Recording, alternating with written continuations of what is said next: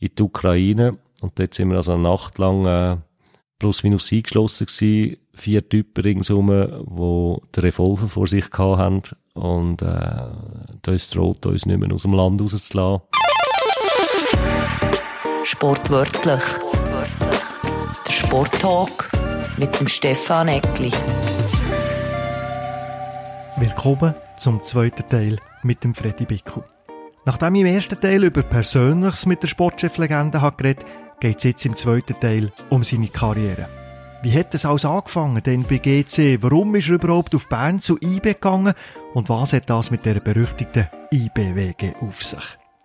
Der Freddy Bickel erzählt, welche Zeit in seiner Karriere die schönste war und er sagt auch, warum dass es immer wieder zu unschönen Trennungen ist und ihm da dabei nicht gut ist gegangen. Wie er einer der besten Spieler, der je in der Schweiz gespielt zum FCZ geholt diese Story darf natürlich genauso wenig fehlen wie die Geschichte von gescheiterten Transfers oder von Spielern, die plötzlich über das Wochenende doppelt so teuer wurden. Seine Zeit in Wien ist genauso Teil von dem Gespräch wie seine kurze Zeit beim Grasshopper Club Zürich. Der Freddy zeigt sich einmal mehr extrem aufgeschlossen, reflektiert und lässt ganz tief blicken. Zwei Stunden, purer Genuss, einfach mal entspannen, einfach mal hinterlegen und hinter Kulissen vom Fußball hören. Viel Spaß. Sportwörtlich. Im zweiten Teil möchten wir so ein bisschen auf deine Laufbahn eingehen, Freddy. Du bist als Einziger auf dem Schulhausplatz mit einem GZ-Trikot rumgelaufen. Du bist später Journalist geworden, äh, Schreibender und auch im, im Radio. Erzähl mal, so der, der junge Freddy Bickel, wie ist es gegangen? Zum Beispiel, dass du als Einziger in einem GC-Trikot auf dem Pausenplatz rumlaufst oder wahrscheinlich den einen oder anderen Spruch hast müssen reindrücken Ja, es sind die 70er Jahre natürlich gewesen, meine Schulzeit, wo Zürich, der FC Zürich einfach populärer war und dann noch ein bisschen erfolgreicher war. Aber ich natürlich schon vom, vom Namen her, Freddy Bickel, GC-Legende. Aber äh, nicht verwandt? Nein, ja, ganz am Ecken aussen, aber, äh, aber der, er hat zu der Familie gehört. Für mich ist natürlich klar gewesen, hätte es nur können, können GC geben. Und ich bin dort auch wirklich an jedes Spiel, ich bin auf Büll runtergefahren, an das Spiel, auf Schottfonds, also ich weiß ich irgendwie zum, zum 12. oder 13. Geburtstag habe ich mir die erste Flugreise gewünscht. Bis der noch nie geflogen.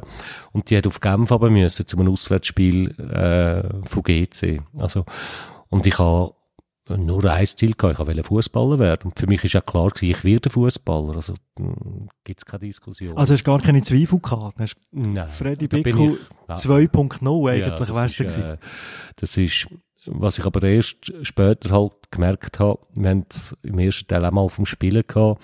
Für mich ist Fußball ein Spiel gewesen, das ich einfach geliebt habe äh, und das ich heute noch liebe. Und ich habe viel spät gemerkt, dass man auch arbeiten muss für das. Also ich habe immer gerne geshootet. Und im Training habe ich auch nur am liebsten geshootet, wenn ich nur nichts haben müssen machen. Ich hatte noch ein bisschen Schwein gehabt, also eine angeborene äh, Schnelligkeit hatte wahrscheinlich von, von der Pickelseite her, und dass alles Leichtathleten gewesen sind, aber ich habe zu wenig an mir gemacht und äh, ich bin dann neben dem Sportclub Zug eigentlich in der ersten Mannschaft, relativ jung, in der ersten Liga, äh, gerade sofort wieder. Der Otto Lutrop war der Trainer gewesen, der gesagt hat, äh, mein Junge, konzentriere dich auf deine Lehrstelle. Äh, ist dann eigentlich relativ deutlich gewesen, da habe ich nichts mehr vom Fußball Da weisst du aber auch Bescheid. Ja, da habe ich auch Bescheid gewusst. Das ist, ich habe übrigens mit dem Motto Lutrop aber bis an sein Lebensende ein schönes Verhältnis gehabt. Also ich habe das nie vergessen, dass er so klar und ehrlich war. Aber jetzt hast du, hast zu wenig gemacht. Wenn du natürlich das Jahrhunderttalent wärst gewesen, dann kannst du natürlich ein bisschen weniger ja, machen. aber das bin ich natürlich selbstverständlich auch nicht gewesen. Also ich habe ja, ich habe, äh, ich habe das Spiel gut gesehen. Äh, früher schon relativ, dahinter haben sie mir halt den Übernahme gegeben, Friedel, haben sie mir immer gesagt. Und das ist vom Friedel Rausch hergekommen, weil sie einmal das Gefühl haben, äh, ich rede wie er, weil ich allen wollen, den Fußball irgendwo wo erklären, was heute nicht mehr unbedingt das Kompliment ist. Aber ja, jedenfalls ist es dann der Hans Jucker gewesen, der Sportmoderator, wo mich zwei Jahre später, als ich nie mehr im Ballen angeschaut habe, dazu gebracht hat, wieder im Fußball zu kommen. Ich habe dann noch ein paar Jahre beim FC Affolter gespielt. Und vor allem hat er mir aber gesagt, los, gib deine Träume nie auf. Und du hast Fußball wählen. Du hast nichts anderes als Fußball wählen. Und mach das. Auf den Platz wirst du nicht mehr zurückkommen. Karriere wirst du nicht mehr machen. Aber es gibt so viel rings um den Fußball herum. Und er ist eigentlich der der mir gesagt hat, gang auf die Medien. Also es ist, du musst schnell ausrechnen, 18, also irgendwo äh, Mitte 80er Jahre ist das schon gewesen. Gang auf die Medien, die wären ganz, ganz wichtig im Fußball. Und so habe ich angefangen zu schreiben, so habe ich angefangen Radio machen.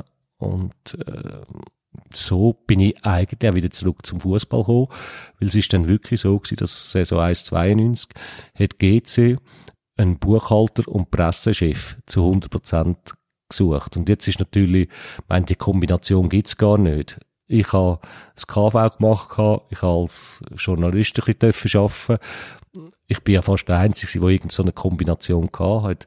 Und dann noch habe ich GC schon kennt als, als Fan und weil ich dort dann irgendwann ein bisschen in der Gruppe drin war und habe meinen Namen noch getragen. Also die haben gar nicht anders können als, als mich nehmen.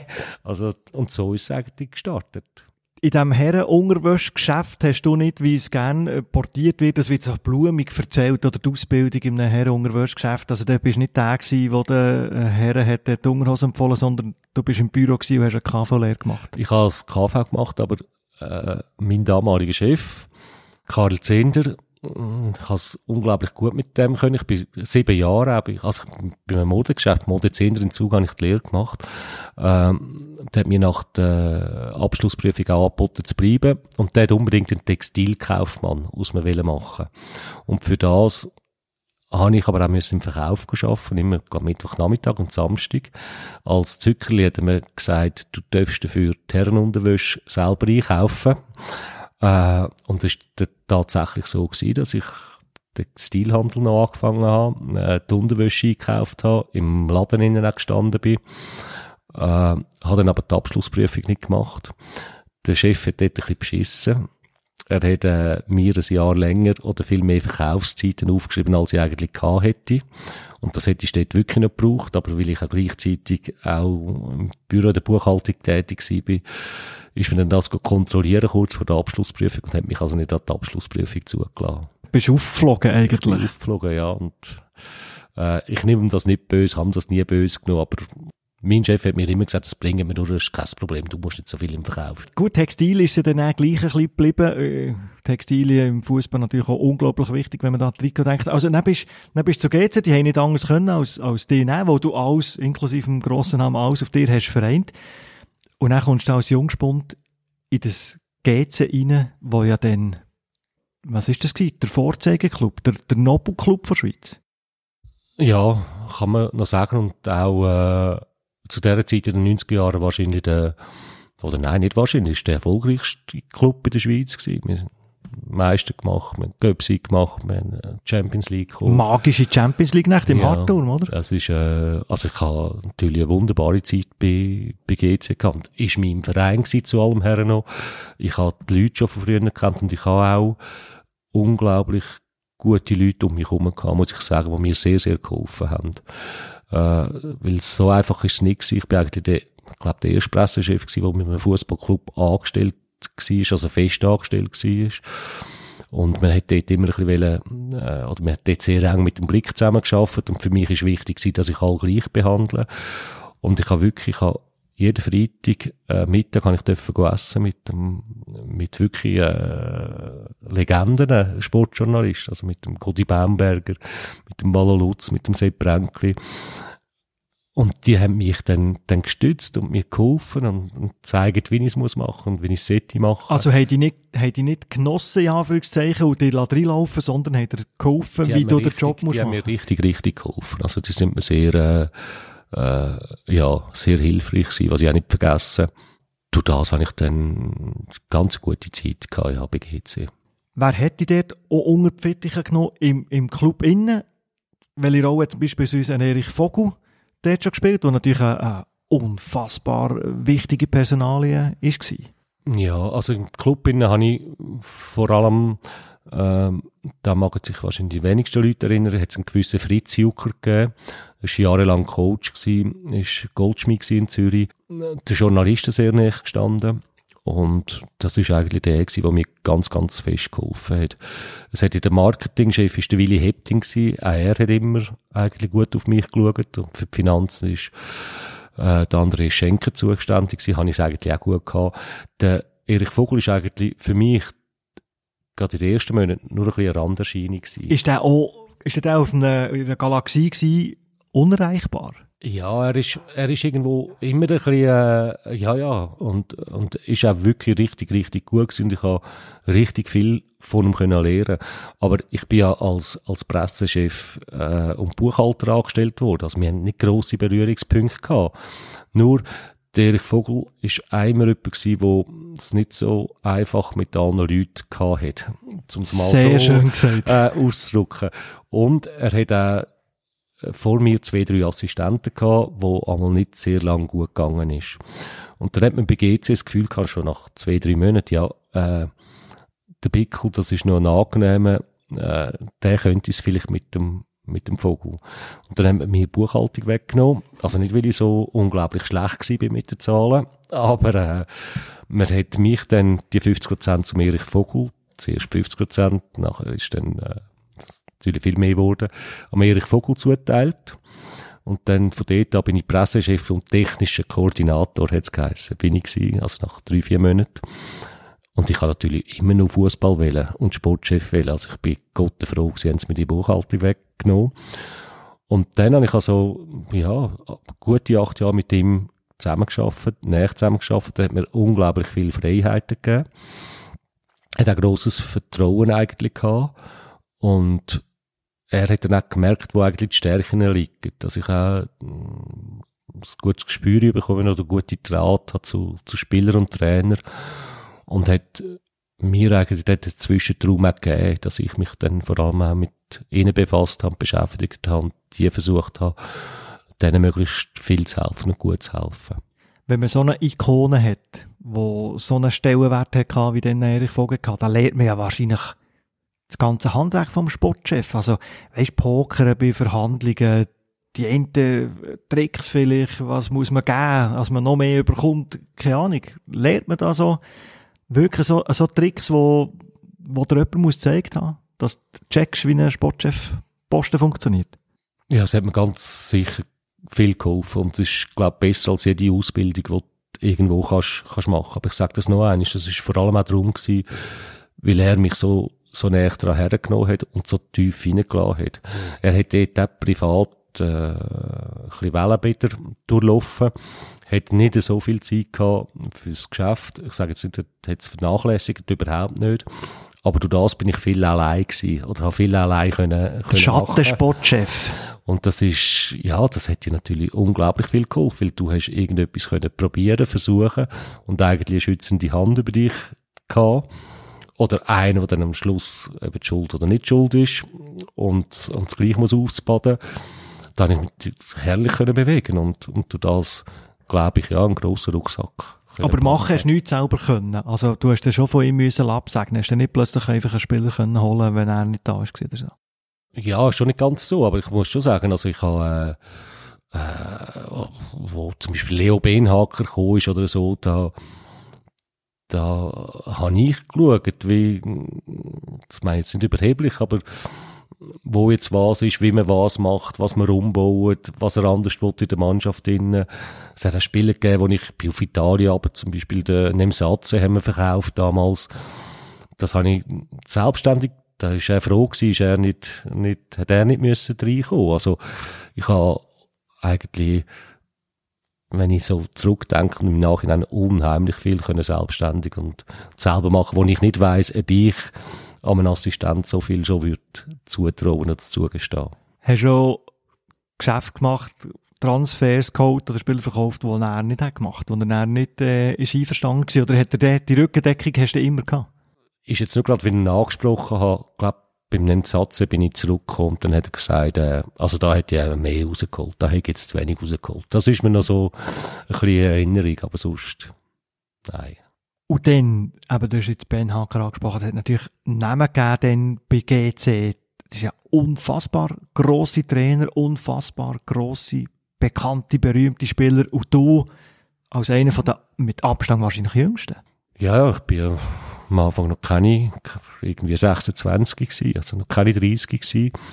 Und ich habe wirklich das Glück gehabt, dass ich an grosse Spieler habe können miterleben, vor allem, wo ich dann irgendetwas habe können profitieren. Aber eben so wie Trainer. Und ich muss schon sagen, ich habe jetzt auch vom, vom Leo Benhack zum Beispiel unglaublich viel können mitnehmen, wo ich nachher auch für meine Laufbahn oder spätere Laufbahn gebraucht habe. Auch ein gross. Das ist, ich glaube, ich habe so eng können mit ihnen zusammen sein, dass ich mir dann aber auch rausgenommen habe, dass ich so die guten Sachen oder die, die mich, die mich beeinflussen, dass ich das weitertrage. Also der, das Beispiel vom Leo Benhacker, der ist, äh, ich bin ihn abholen, wir sind ins Stadion und stehen in den Kabinengang rein beim alten Hardturm und dann sagt er, das geht nicht. Das müssen wir sofort ändern. Und ich denke, was ist jetzt mit dem los? Also jetzt haben wir extra überall putzt und aufgeräumt und äh, sieht ja super aus. Und dann sage ich, ja, ich wüsste nicht, was er meint. Ja, schau da rein, schau da rein. Kabinengang rein. Ich sage, ja, ich verstehe es nicht. Ich sage, merkt ihr was? Wo kein Licht ist, ist kein Leben. Die Wände müssen sofort weiß gestrichen werden. Und nachher die Garderobe auch so. Und blau muss rein, weil die Farben sind äh, blau-weiß. Wir haben einen Kaffee gehabt, neben der Garderobe zu, wo immer am Matchtag offen war. Und der hat gesagt, und das muss jeden Tag auf. Da müssen die Spieler am Morgen können einen Kaffee miteinander trinken und sich und miteinander diskutieren. Ich wollte einen, einen Billardtisch dort drin, ich wollte einen, einen, eine Startwand da drin. Der Leo war Anfangs 90er Jahre der Erste der auf Farben geschaut hat, oder auf Stimmungen geschaut hat und wo einfach wichtig ist, was um die Mannschaft herum war. Aber das ist ja unglaublich visionär. Also ich denke, bei IB, bei Basel hat man das Jahrzehnte später erst gemacht. Und das Stadion ist gebaut worden, es war grau gewesen, und hat man gemerkt, du, eigentlich sollte doch da die Vereinsfarbe her. Das, das ist ja unfassbar. Nein, das, das, ist genau das, was ich meine. Visionär das war wirklich ein Vorreiter von dem Ganzen. Und das ist auch, ich glaube, der hat mich am meisten beeinflusst in den Sachen, Umfeld von einer Mannschaft, wie wichtig das, das ist. Und wie wichtig das auch ein Materialwart ist, ein Physio ist. Äh, ja, äh, das, das habe ich, das habe ich unglaublich viel von ihm können, können mitnehmen. Der Abgang bei GC ist etwas, wo, wo sich dann später, das ist im ersten Teil auch darüber geredet, äh, mit polarisierend, wo du bist, wo man sich vielleicht eben manchmal finden schafft, dass es mit Leuten nicht so gut ist. Der Abgang bei GC hat man im Nachhinein, als ich es recherchiert der Erich Vogel hat dir Intrigen vorgeworfen. Was ist der mhm. Abgang dort überhaupt nicht schön gewesen? Nein, das war nicht schön gewesen. Und es war schwer gelitten darunter. Und ich bin im Grunde noch dort noch reingerutscht. Ja, vielleicht ist nicht alles richtig gewesen, aber wo man heute noch nicht erklären kann. Es war ja so gewesen, dass der Erich Vogel eigentlich den Rolf Ringer, damalige Trainer, wollte austauschen, durch den Roger Hegi. Und ich habe das gewusst. Und der Vorstand damals... Weil ihr das ein paar Spatzen haben Nein, weil ich natürlich mit ihm schon auch zusammen war, mit dem, ich bin ja immer mit dem... Ja, du hast das, so Sachen hat er in den eingewählt. Ja, ja, klar. Und nur, äh, der Vorstand hat nichts gewusst. Der Rolf Ringer hat logischerweise auch nichts gewusst. Und äh, Erich hat das wunderbar eingefädelt mit dem Roger Hegi und eigentlich ist schon alles klar gewesen, bevor der Rolf überhaupt entlassen äh, worden ist hat mir sehr zu schaffen gemacht, weil ich habe eng mit dem Rolf zusammen geschafft und gut mit ihm zusammen geschafft, aber ich bin dort klar zum Erich Vogel eigentlich hergestanden. Und irgendwann hat das aber der Vorstand gemerkt, was abläuft. Und das ist im, vergiss ich nie mehr, äh, Dezember 98. Und dann läutet mir der Romano Spadaro, der Präsident, da, damals noch geheiratet, die Hei, und ich sage zu meiner Frau, jetzt kommt's nicht gut. Und bietet mich auf, am anderen Tag zu ihm. Und ich bin zu ihm und er sagt mir, er will wissen, was mit dem Rolf Ringer äh, gelaufen sei und wer der Erich Vogel schon im Auge hätte, was da schon abgehe. Und dann habe ich gewusst... Und du hast natürlich alles... Ich habe alles gewusst. Und jetzt habe ich gewusst, entweder schaffe ich jetzt gegen den Vorstand oder gegen den Erich. Also... Wo die direkt vorgesetzt ja. ist und wo du eigentlich, eigentlich müsstest loyal sein mit genau. dem. Genau. Und äh, ich habe dort äh, die Wahrheit gesagt, sicher ein bisschen verschönert, aber ich habe im Grunde die Wahrheit gesagt, dass ich gewusst habe, dass der Erich dort eine Änderung will. Und der Vorstand hat damals entschieden, der Erich Vogel eigentlich entladen im Dezember 98.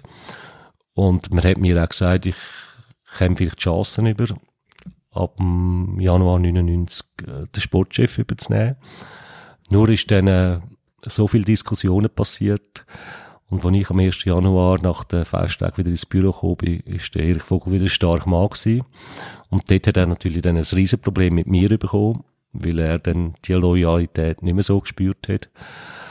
Äh, und den er dementsprechend als intrigant genau. hat hergestellt, um die auch abservieren. Und das ist dann ganz schwierig gewesen.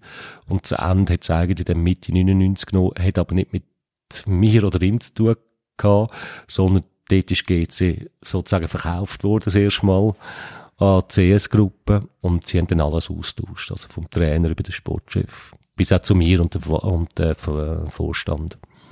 Anfangs 2001 bist du bei IB eingestiegen, wo natürlich der Kontrast zu dem Nobelclub GC, zu dem reichen Club GC, also grösser hätte der Kontrast überhaupt nicht können sein. Was haben sie dir jetzt Bern erzählt?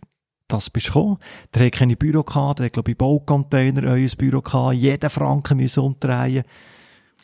Warum hast du das gemacht? Ja, das ist, es ist so gewesen, im 99, also dort in dem Sommer 99, wo das passiert ist, bei GC ist gerade Albert Koller, vielleicht sagt das meint oder andere etwas, ist Präsident beim FC Luzern, ist auf mich zugekommen und hat mich gefragt, ob ich auf Luzern käme als Sportchef. Das war aber eine Zeit, gewesen, wo Luzern sportlich nicht gut angestanden ist und einem ein Nachlassverfahren in, also finanziell grosse Probleme. Und ich kann mir nicht vorstellen, dass Luzern gut kommt. Und ich habe Albert Koller abgesagt. Und mit Luzern ist es sehr gut gekommen. Und im äh, November 99 kommt der Albert Koller wieder zu mir und sagt, das Mal kannst du mir nicht absagen. Jetzt geht's nicht mehr um Luzern, jetzt geht's um IB. Wir vertreten jetzt auch noch Investoren von IB und wir übernehmen die IB. IB ist an zweitletzter Stelle ACB gewesen, im Konkursverfahren in wie, wie Luzern. Und er hat mir gesagt, los, du musst es einfach fertig bringen. Deine Aufgabe ist, du kommst für anderthalb Jahre fünf Millionen über gutes Budget für, für Nazi B. Du darfst nicht absteigen und musst die Mannschaft so vorbereiten, dass wir in der obersten Liga ins Stadion ein ziehen Und das ist eigentlich meine, meine Aufgabe gewesen. Und so bin ich auf, auf Bern gekommen. Und das hätte nie und nimmer geklappt, wenn die Berner nicht auch so gut gewesen wären. Und das meine ich wirklich so. Dort hat ihr alles dann mitgeholfen. Also, Zuschauer, Fans, weil es ist, so wie du sagst, es ist ja nichts mehr da gewesen. Die Büros sind leer gewesen. Jeder, der noch etwas zu gut hatte, ist ausräumen. Und die Mannschaft ist irgendwie, es ist keine Mannschaft gewesen. Das ist ein zusammengewürfelter Haufen gewesen. Und der Marco Scheribaum hat sich dort als Trainer versucht, äh, durchzuschlagen. Und all miteinander haben wir das wirklich, äh, haben wir dort irgendetwas können, können aufbauen. Und die Mannschaft hat einen guten Job gemacht, der Schali hat einen super Job gemacht und es war richtig eine gute Zeit. Gewesen. Ich hätte jetzt fast gesagt, es ist einfacher, wenn man nichts mehr zu verlieren hat, aber mit der Vorgabe, eben so weit unten sein in der Nazi-Bäder-Tabelle, der Abstieg war ja näher gewesen als äh, das Mittelfeld oder die Spitzengruppe. Also du hast ja wahnsinnig viel zu verlieren gehabt, oder dir auch? Ja, der Abstieg war wirklich viel näher gewesen als, als die Leute. Also wir sind letztens Solothurn mit Urs Meier als Trainer. Und das erste Spiel von der Rückrunde war Solothurn IB. Und hätten wir dort verloren, wären wir Tabellenletzte gewesen. Und es war ein furchtbares Spiel gewesen. Wir haben das Spiel gewonnen. Äh, Robert Vallon, damals noch der Pol, der Torschütz, äh, dass wir das Spiel gewonnen haben. Und der Sieg hat uns eigentlich geholfen. Und die Vorbereitung, die wir hatten, da haben wir alle Probleme gemerkt. Und ich habe so wirklich fest Angst gehabt, dass sich die Mannschaft überhaupt kann retten. Wir haben uns dann souverän gerettet gegen den Schluss, weil wir wirklich in einen Lauf hineingekommen sind. Und die Saison darauf sind wir schon aufgestiegen. Ist eigentlich gar noch nicht vorgesehen gewesen, aber es ist so weit gekommen, ja. Und dann ist ein gewisser Duri, der Arthur Petrosian, äh, für eine von diesen Anekdoten aufzugreifen, hast du dann zu IB geholt. Wie genau? Muss ich wieder ein bisschen ausholen. Es ist so gewesen, wir sind ins Trainingslager gefahren rekognoszieren. Der, Im Auto ist der Martin Brunner und der Harry Gemperle gesessen. Und da haben wir gesagt, äh, das ist Sommer 2000 gewesen. Und dann haben wir gesagt, was uns fehlt, ist ein Innenverteidiger, ein Chef, eine Persönlichkeit. Und da sagt der Martin Brunner, ja, ich wüsste schon einen, aber den kommst du nie über. Arutjun Vardanyan. Der spielt jetzt bei Victoria Köln. Und dann gesagt, probiere ich, dem Leute an. Im Auto hinein, ich kann das genau sagen, wo, äh, am Wallensee, habe ich tatsächlich einen verwünscht, wo mir den Kontakt zum Vardanyan vermitteln Und ich bin dann mit dem Zug auf Köln nur mit dem verhandeln und der ist tatsächlich zu IB gekommen für 5000 Franken im Monat, hat der ACW unterschrieben. Vom armenischen Fußball habe ich nicht viel gekannt und übrigens der Vardanyan war bei Lausanne und hat dort mit dem Martin Brunner zusammengespielt und darum hat er mir das so können sagen. Und vom armenischen Fußball habe ich nur den Arthur Petrosyan gekannt. Weil der, früher jetzt im Eurosport sind immer, wenn die Länderspiele sind, hat man nachher jedes Länderspiel gezeigt, Goal sind immer gekommen. Und wenn bei Armenien einer ein Goal geschossen hat, dann ist es der Turi gewesen. Und ich fragte Arut, als er in Bern angekommen ist, du, was macht da eigentlich dein, dein Mitspieler der Nationalmannschaft, Petrosyan? Er sagt, ja, das sei sein bester Freund, er sei mal im Ausland gewesen, in Israel, aber sei in Armenien, weil ihm hat es im Ausland nicht gefallen. Dann sage ich, der würde mir gefallen, der, dem schaue ich einmal zu. Dann sagt ja, er, ich kann schon mal mit dem reden und dann sage ich es mal. Und im Oktober kommt äh, Arut zu mir und sagt, du, der Petrosyan würde in die Schweiz kommen für ein Probetraining. Und so ist der Turi auf Bern gekommen, kein Wort Deutsch oder Englisch können. Zwei wunderbare goldige Zähne, weil das damals in Armenien eng war, vorne. äh, ja, und irgendwie hast du dich gerade verliebt ineinander. Und da ist also, ich, wir haben dort kein Geld gehabt, wir haben ihn nicht können verpflichten. Und ich habe gesagt, Turi, ich bring das Geld her, der Übernahme ist auch so entstanden. Ich habe da immer Eben, Turi der Übernahme hat er von dir. Ja, ja. Er stellt sich da heute auch noch vor als immer, ja, ja, heute braucht er immer Turi, aber das ist, weil er so weit weg von der Schweiz war und keine Sprache konnte, habe ich ihm ja so einen Namen müssen, müssen geben. Da hat mir also, ich habe gesagt, los, ich bringe die Finanzen her bis im Dezember. Und er hat mir danke, dass er nie eine andere Stunde schreibe. Und im Januar nach Bern werde ich kommen. Und kann ich wirklich sagen, auch er ist für 5000 Franken gekommen. Und er hätte zu Gladbach zum Beispiel können, weil er unglaubliche äh, Nationalmannschaftsspiele gemacht hat. Und hat sein Wort gehalten und ist gekommen. Und auch etwas, was du nie vergisst.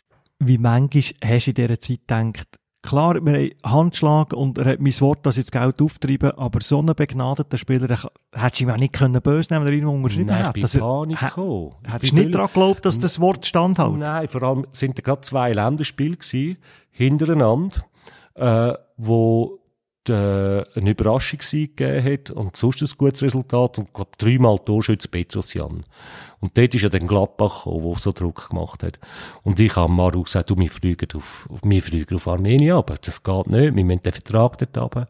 Und der Arut hat immer gesagt, los, wenn der ein Wort gibt, und wenn er sagt, ich mache das und die Hand drauf gibt, du musst keine Angst haben, der wird kommen. Und das Unglaubliche gibt's- Ja, Geschichte. das ist äh, wirklich schön gewesen. In dieser Zeit, du hast es angesprochen, der Marco Schellibaum, wie hast du vorhin gesagt, hat das gut gemacht oder hat sich das angetan? Äh, Und nein, er hat sich IB angetan und hat nachher einen, einen super, einen unglaublichen Job gemacht und wir haben echt, echt eine gute Zeit gehabt. der hat nicht nur auf dem Platz eine gute Zeit gehabt, sondern die Wege, bevor wir seine Frage spielen. Die Wege, der Harry Gempele, Assistenztrainer, der, der Marco Schellibaum, im Marziliunger, ein WG, was ist das gewesen? Ein Zimmer, zwei Zimmer, die Wege, die hat es gegeben, die ist unbestritten.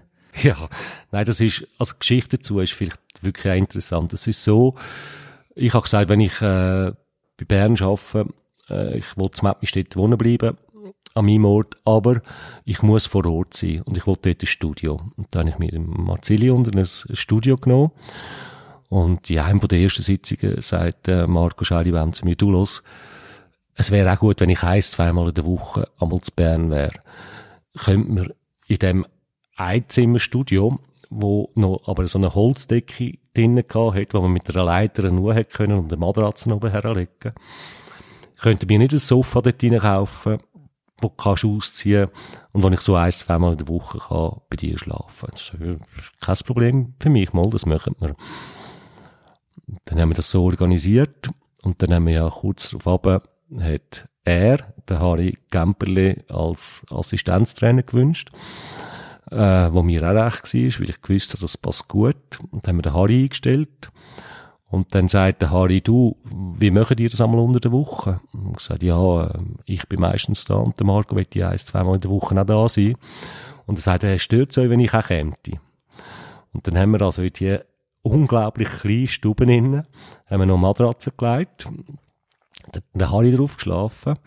Und kurze Zeit später kommt der Martin Brunner, wo man immer wieder jemanden vergisst, als Goalie-Trainer zu IB. Und der sagt, du, aber wenn ihr all da in den gleichen Dingen äh, wohnt, dann hat es für mich sicher auch noch eine Matratze.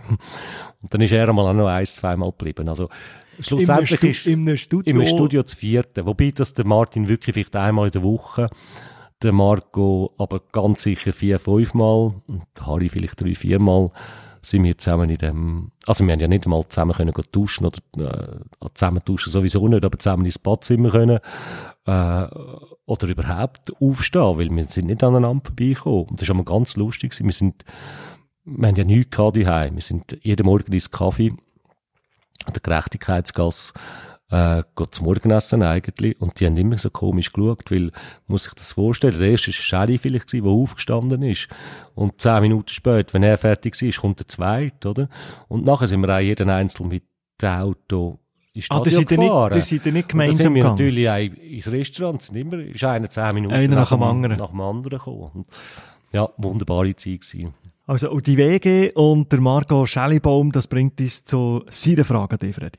Hallo Stefan, hallo Freddy. Lieber Freddy, wir haben doch einiges erlebt in dieser Zeit bei IB in Bern. Eigentlich ist mir aber wie gestern noch in Erinnerung, auch wenn es 20 Jahre her ist, im Treppenhaus bei dir in der Wohnung in Marzili haben wir eine Situation erlebt, wo wir doch haben lang gelacht über das und ich denke, du mit deiner Begabung wirst es gut erzählen, dass da gewisse Missverständnisse aufgekommen sind, die eigentlich nicht so gewesen sind. Alles Gute, ciao zusammen. Erzähl, jetzt Ja, sind wir aber ist- gespannt.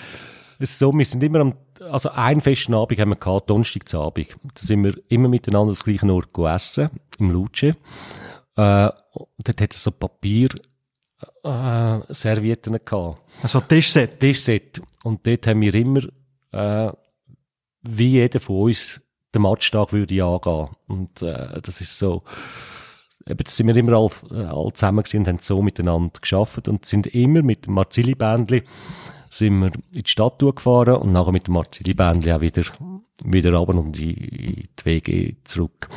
Jedenfalls haben wir dort an dem Abend besprochen, dass eigentlich schon langsam mühsam wird, das vierte auf diesen paar Quadratmeter.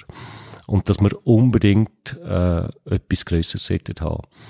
Und dann irgendeiner hat dann aber gehört, dass in unserem Haus, darum sind wir überhaupt aus das Thema gekommen, dass gerade die Wohnung unten dran frei wird und das eine dreieinhalb Zimmer Wohnung. Dann haben wir natürlich zueinander gesagt, das wäre das Beste, was uns konnte passieren. Das ist, äh, ja, das ist tipptopp. Jedenfalls sind wir, äh, weil wir zu dem Zeitpunkt direkt vom Stadion sind go essen, sind wir nachher mit dem Marzili Bändli ab und sind in, ins Stegenhaus rein. Und jetzt musst du dir vorstellen, die Trainer, die haben ja immer, die kommen immer mit dem Necessaire, oder? Weil das ist ja das Einzige, was sie brauchen, zum, wenn sie sich nachher dann duschen und waschen. Und da hat also die drei Herren, der Gemperle, der Brunner und der Schäli, haben alle so das Necessaire unter, äh, unter dem Arm. Und wir laufen die Stegen auf. Und ich bin der Vorderste. Und ausgerechnet in dieser Wohnung, die frei wird, geht die Türen auf. Und eine sehr attraktive, jüngere Frau tut die Haustüren auf. Und ich natürlich ganz spontan dachte, ja, du musst gerade, äh, musst die Chance gerade packen. Gerade reingrätschen und fragen. Ja, sagen Sie, Entschuldigung, wir haben gehört, äh, eine Wohnung wird frei. Ist das äh, Ihre Wohnung, die frei wird? Weil wir suchen etwas Grösseres. Und als ich das sage, ist das am Schäli so eingefahren, weil dem ist gerade durch den Kopf, was denkt die jetzt echt? Da kommen vier Männer drauf, drei haben so ein Handtäschchen unter dem Arm. und ich sage zu ihr, wir suchen etwas Was Grösseres. sind das für Vögel?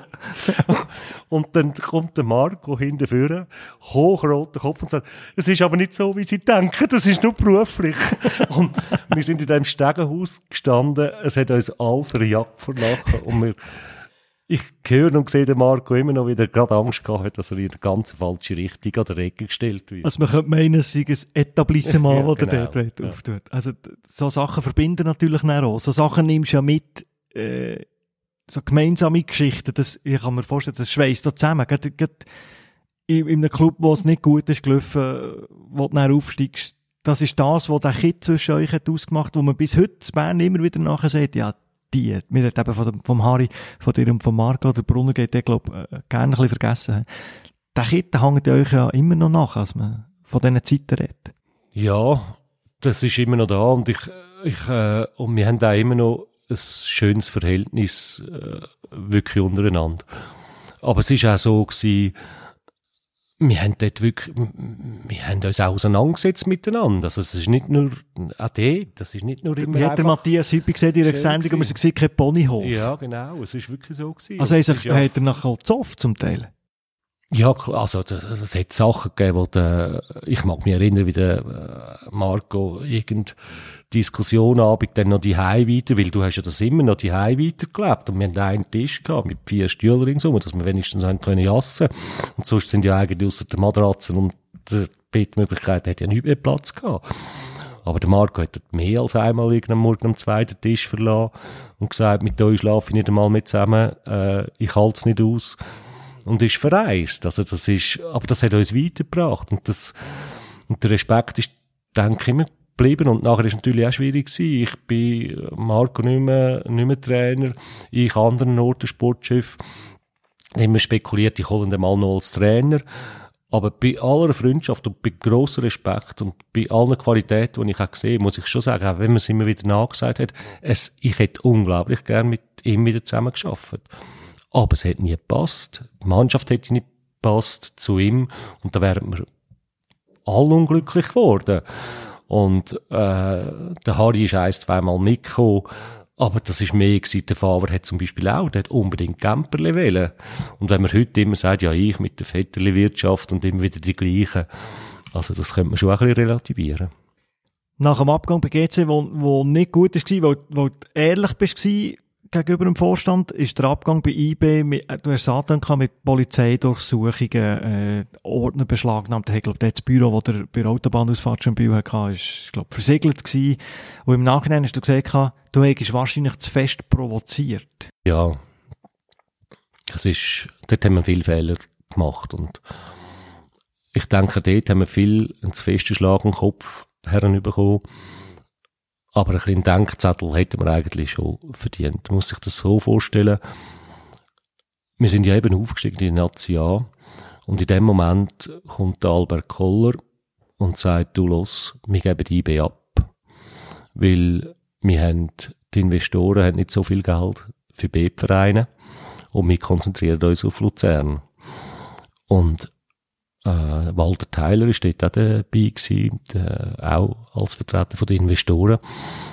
Und jetzt muss man sich das vorstellen, wir sind aufgestiegen, wir haben mit dem Geld gerechnet, äh, und dann kommt die Führung und sagt, wir hören auf, von einem Tag auf den anderen. Und ich habe, ich bin dann noch übrig geblieben. Ich, habe, ich bin dann noch Interimspräsident bei IB geworden. Wir haben nicht mal einen Präsidenten gefunden, weil eigentlich ist ja das Nachlassverfahren von allen finanziellen Problemen ist auch immer noch gekumpelt und wir haben nicht gewusst, wie wir die, die, die A-Saison bestreiten Und der Einzige, der mir hat können helfen und wo ich bewusst war, das ist der Einzige, der kann helfen ist die Firma Marazzi. Weil die haben sicher das Interesse, dass wir da oben spielen, weil sie wollen das Stadion bauen. Bauunternehmung Marazzi. Ja, und äh, so bin ich an Werner Müller hergekommen, Bruno Marazzi hergekommen. Und die haben uns dann eigentlich wirklich das Darlehen gegeben, wo eigentlich die Luzerner uns versprochen haben, äh, dass wir überhaupt nicht können überlegen Und sie haben dafür das Weisungsrecht von der Aktie bekommen.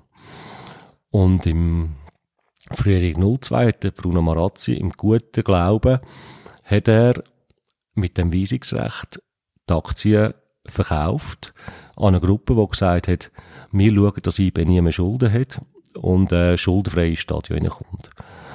Und das ist für uns natürlich ein Schlag ins Gesicht gewesen, was der Bruno sicher nie so hat wollen, weil wir haben den Verein dort hingeführt, wir haben auf unserem Weg weitermachen und plötzlich gehört das jemand anderem. Und die sind dann natürlich auch gerade gekommen und haben gesagt, so, Unterschriften weg, wir führen jetzt und wir sagen, was läuft. Und da haben wir uns dagegen gewehrt und das muss ich schon sagen, das ist so dumm eigentlich und naiv. Investoren, die einen Club kaufen, ob jetzt das richtig oder falsch ist, aber sie haben zu sagen. Und wir haben gleich das gemacht, was, was wir haben wollen. Nicht wegen uns, sondern weil wir es gut gefunden haben für den, für den Club.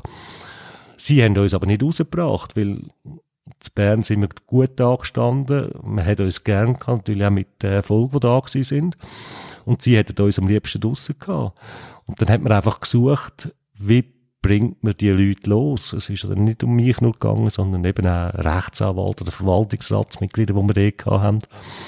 Und dann hat man eine Polizeiaktion ins Leben gerufen im Dezember 02.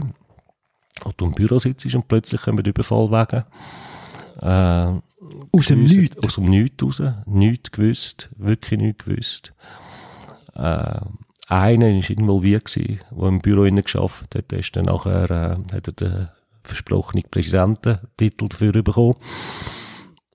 Ein einziger hat es gewusst, alle anderen nicht. Und äh, ich habe noch knapp geschafft, heim anzuleuten. Äh, ich sage jetzt, ich muss jetzt zur Polizei, sie sollen nicht beschrecken, wenn irgendetwas im, im Radio kommt oder in der Zeitung, weil gleichzeitig haben sie eine Pressemitteilung äh, rausgelassen. Ich sage beschuldigt wegen ungetreuer Geschäftsbesorgung und Urkundenfälschung. Äh, und so ist dann das monatelang gegangen. Nur, die Anzeige ist erfolgt. Eine Anklage hat es nie gegeben, weil jeder Untersuchungsrichter, und ich sage jeden Untersuchungsrichter, weil der erste Untersuchungsrichter, wenn es nachher mit Befangenheit auch noch eingeklagt, hat gesagt, da ist gar nichts. Also, man könnte da nichts verfolgen oder etwas anzeigen. Aber es bleibt natürlich gleich hängen, auch wenn effektiv und wirklich nichts äh, war. Und es war aber eine ganz schlimme Zeit, gewesen, wo die wirklich mit der, mit der Hilfe der Polizei, die gar nicht führen können, haben sie die eigentlich aus der Stadt gejagt. Nachdem man so viel für einen Club hat gemacht, vor dem Abstieg aus der Nazi B, Aufstieg, äh, hat können feiern. Und dann bist du auf Zürich 2005 dort rum, zum, zum, FC, 04, ja. zum, zum FC Zürich mit der GC-Vergangenheit, die du hast gehabt, mit dem Trikot, das du auf dem Pausenplatz hast, als Schüler, wahrscheinlich hat man sich das schon ein paar Mal überlegt. Oder ist das für dich sonnenklar gewesen, die Hauptsache ja wieder ein Job, das mache ich jetzt. Ja, bist ja es dann ist- unglaublich erfolgreich gewesen. Was hat er? Drei Meistertitel, ein Cup-Sieg? Champions League, ja. Also nein, Dezember 03 bin ich gegangen. Es ist so gewesen, das ist ja dann passiert, äh, Winterfrühling 02, 03 mit IB.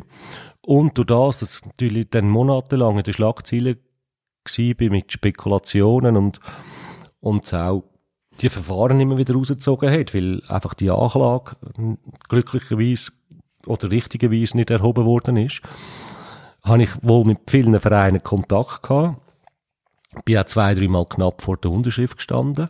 Aber jeder Verein hat mir gesagt, los, wir können nicht unterschreiben, solange das, dass man nicht weiss, was dort, was dort Also das ist ja wie eine dunkle Wolke, die einfach oben dem Namen Freddy ich habe- Bickel... Ich habe keine Chance gehabt. Und ich mag mich erinnern, St. Gallen hat sich unglaublich gut verhalten. Wo mich wirklich angeholt hat und gesagt, es tut ihnen so leid, aber sie können nichts machen, be- bevor das nicht alles zusammen, zusammen weg ist. Aber Also- völlig verständlich, oder? Aus Sicht ja, von nein, ich verstehe auch, das ist ja logisch.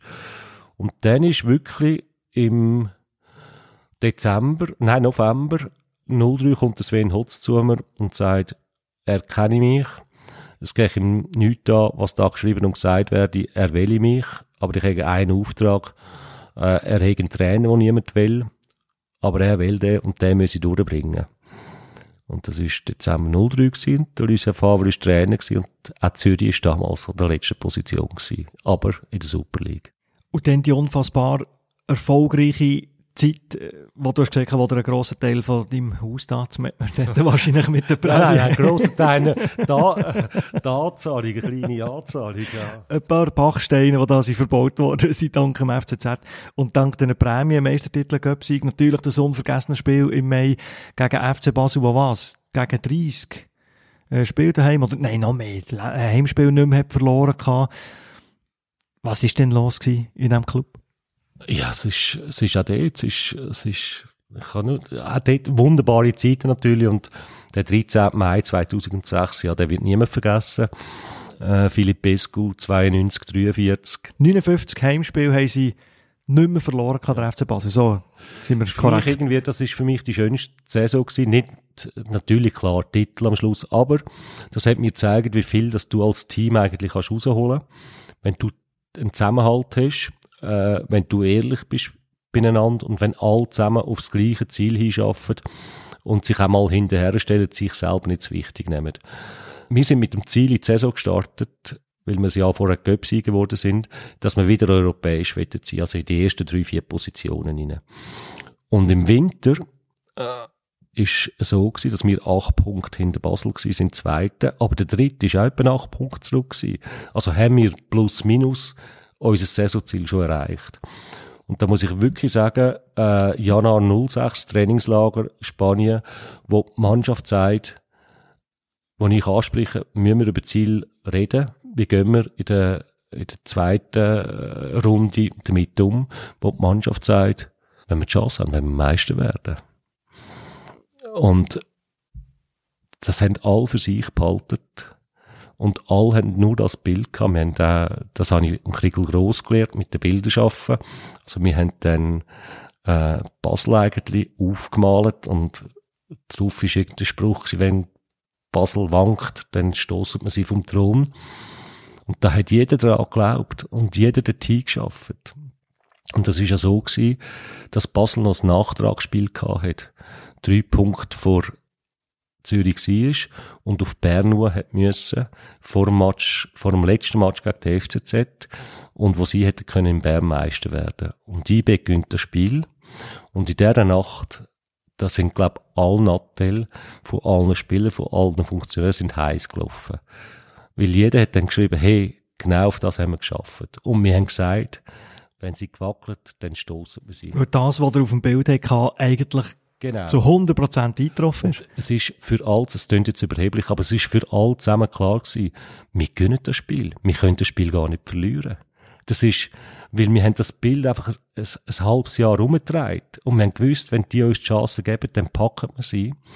Der Vorstand ist ganz nervös geworden und hat gesagt, ja, gehen einen Tag vorher auf Basel und tun uns vorbereiten. Und gesagt, nein, wir machen es ganz genau gleich. Wir gehen zu Zürich zum Mittagessen, fahren nachher mit dem Bus ab. Wir sind zu spät ins Stadion gekommen.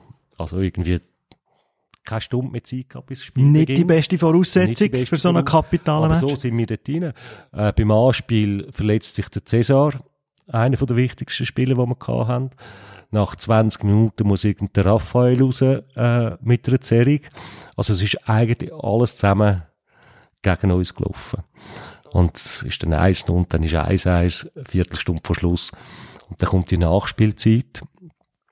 Und ehrlich, wir sind alle ruhig gewesen.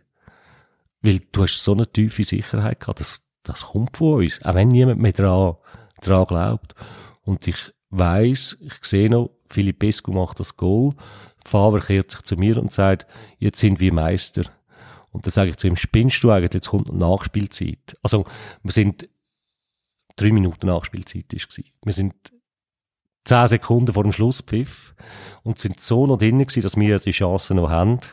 Das ist, äh, ja, das sind Momente, die du dann halt einfach wirklich, wirklich nie vergisst. Und übrigens, jedes Jahr am 13. Mai läutet mir der Julian Filipescu an Sicher. und fragt immer noch, ob es immer noch Filipescu Day sei im Switzerland. Ja, es hat sich im Kalender vom FCZ und von den FCZ-Fans natürlich da verewigt.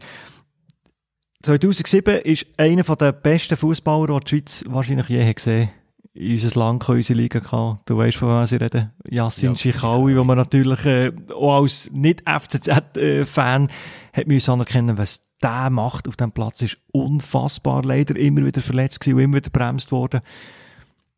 Wieder Yassin ist in die Schweiz gekommen ist, glaube ich, auch eine Geschichte wert, die du uns kannst erzählen kannst. Spielt ein Agent von Berlin spielt Ja. eine Rolle. es ist, es zeigt einfach immer wieder, und das ist das Wichtigste in unserem Beruf, in Kontakt behalten und mit den Leuten reden. Und wir haben, äh, einen brasilianischen Tunesier gehabt, äh, Santos, ein Stürmer, den wir haben können auslehnen aus Frankreich, dort im, im Winter 06, 07. Und wir haben einen Stürmer gesucht auf die neue Saison hin und haben es genau im Kopf gehabt, was wir wollten. Ein, ein, eigentlich ein, Ein bisschen zurückgezogener Neuner, der Ball gut kann haben, äh, technisch gut ist und unsere schnellen Leute, Alfons, Raphael haben wir gehabt, dass wir die eigentlich können, können bedienen. Und anhand von, von, von Videos und von äh, Erkundigungen haben wir eigentlich einen ausgelesen. Ich bin nicht ganz sicher, also darf mich jetzt nicht ganz wörtlich nehmen. Ich glaube, er hat Sisse geheissen, sogar auch. Und hat in Frankreich gespielt. Jedenfalls ist der klar, ich bin zum Santos und habe gesagt, du, kennst du einen Spieler? Äh, wir kümmern uns um den, ich glaube, wir machen das. Ist uns angeboten worden von einem Berliner äh, Agent. Und dann sagen wir Santos, ja, den kennen wir, ganz einen guten, der hat wirklich etwas, aber er sagt mir etwas. Es gäbe einen ähnlichen Spielertyp. Der spielt in Tunesien, bei Sahel, und der heisst äh, Schichaui. Der sagt für ihn noch Spur besser. Und dann bin ich gesagt, ja gut, danke, bin ich zurück. Dann habe ich Bilder gesucht. Und da muss ich jetzt sagen, da kann man nicht auf die Schulter klopfen. Jeder, der die Bilder gesehen hat, hat einfach gerade gesehen, hey, das ist ja, das ist ein unheimlicher Spieler. Und dann habe ich dem Agent ins Deutsche angerufen und gesagt, äh, sie hören sie, äh, er wäre gut oder ich sage mir jetzt halt wieder Sisse, wo wir da gesehen haben. Aber wir tun uns auf einen anderen konzentrieren, wir wählen den Schichaui. Und dann sagt er mir, ja, das ist auch mein Spieler. Ich gesagt, ja, nein, das gibt's gar nicht. Er sagt, mal, sechs sind Spieler. Und dann sage ich, ja, eben den Kontakt kann ich mir durchgeben oder Kontaktknöpfe. Ja, nein, nein, er knüpfe den Kontakt. Und am Donnerstag ruft er mir an und sagt, es tut mir leid, aber es sei schon zu spät. Den unterschreibe ich am Montag in Frankreich. Dann habe ich das am Gilo Canepa mitteilt. Wahrscheinlich erst etwa am Freitagmorgen. Und darum sage ich ja, der Chilo hat dort einen grossen Anteil an diesem Transfer. Chilo hat so reagiert, wie kaum ein Präsident reagiert hätte. Und das ist das einzige Richtige gewesen. Er hat gesagt, ja, wieso gehst du schon auf? Der hat ja noch nicht unterschrieben, der unterschreibt erst am Montag. Wir fliegen dort runter. Sage, ja, das habe ich schon gedacht, natürlich, aber wir kommen gar nicht mehr auf Tunesien runter. Sagt er, was nicht, aber nimmt das Telefon, bucht einen Privatflüger am Samstag. Morgen fliegen wir im Privatjet dorthin, schnurren mit dem. Er sagt uns, ja, nein, er geht am Montag auf Frankreich, aber sein Vater bestimme ich sowieso. Er redet mit seinem Vater. Das Größte ist übrigens, dass der Berater gar nicht der war. Weil das ist gar nicht sein Berater. Gar nicht den er gar nicht kennt. Aber der Berater hat das wenigstens können einfädeln.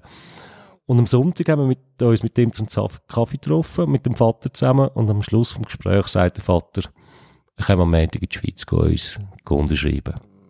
So ist er in die Schweiz gekommen. Dank Gilo Canepa, der gesagt hat, Privatflüger alles dran setzen und nicht aufgeben. Dank. Ja. Weil Du hättest wahrscheinlich gesagt, jetzt ist, Ja, Es ist spät, mehr, äh, kann, also das ist, aber eben, wie es wieder zustande gekommen ist, du, du hast einen Spieler, der dir weiterhilft, der dich auch darauf aufmerksam macht, du nimmst das ernst, du gehst dem nach, du versuchst es zu machen und dann hast du nachher noch einen Präsident, der dich stützt und dir sogar hilft, dass du dann herkommst. Ja, bloß als, bloß als der Schichau hast können überzeugen, nicht auf Frankreich gehen, sondern in die Schweiz Ja. zu kommen. Du hast in dieser Zeit, hat man immer wieder von dir gesagt, das ist der Beste in der Schweiz, weil er immer kann antizipieren wenn einer geht. Wenn, er hat viele eigene Spieler rausgebracht beim FC Zürich, wo er äh, ins Ausland hat gewechselt. Du hast immer die Schublade parat mit einem Namen drin. Wie hast du das gemacht? Ja, das habe ich eigentlich vor Jahren schon angefangen, dass man, hat jeder so seine Art, wie arbeitet. Ich habe eigentlich nie eine Kaderliste gehabt.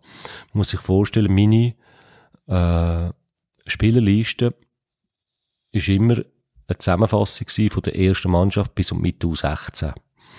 Und ich habe dort schon immer alle Namen hergeschrieben, äh, wie lange das noch Vertrag haben, wenn sie so weit sind, dass dann vielleicht könnten ins, ins, ins Eis kommen. Und ich habe geschaut, dass wir immer Eistrainer oder mindestens jemand aus dem Staff plus Nachwuchstrainer immer wieder zusammensitzen, jeden Monat mindestens einmal und immer über die Spieler reden und auf welcher Positionen könnte der äh, durchstarten, wo können wir ihn bringen.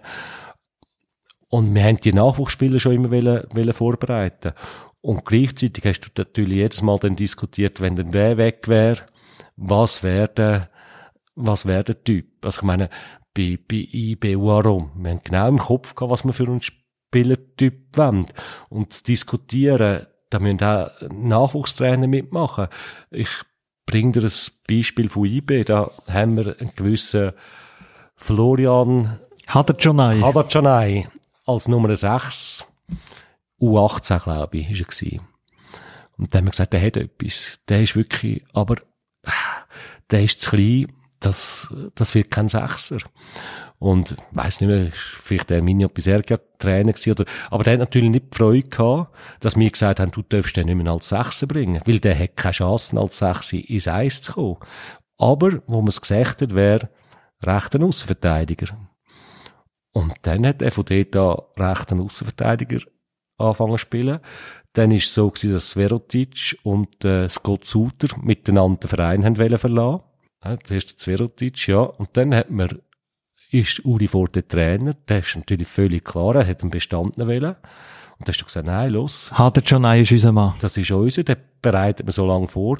Und so hast du immer wieder können Nachwuchsspieler nach, nachziehen. Wo gegen Ende von deiner Zeit in Zürich haben nicht die gleichen, die ich gesagt habe, der antizipiert so gut, das ist der Beste, hat man danach gesagt, du hättest das Gefühl, hättest ein bisschen verloren.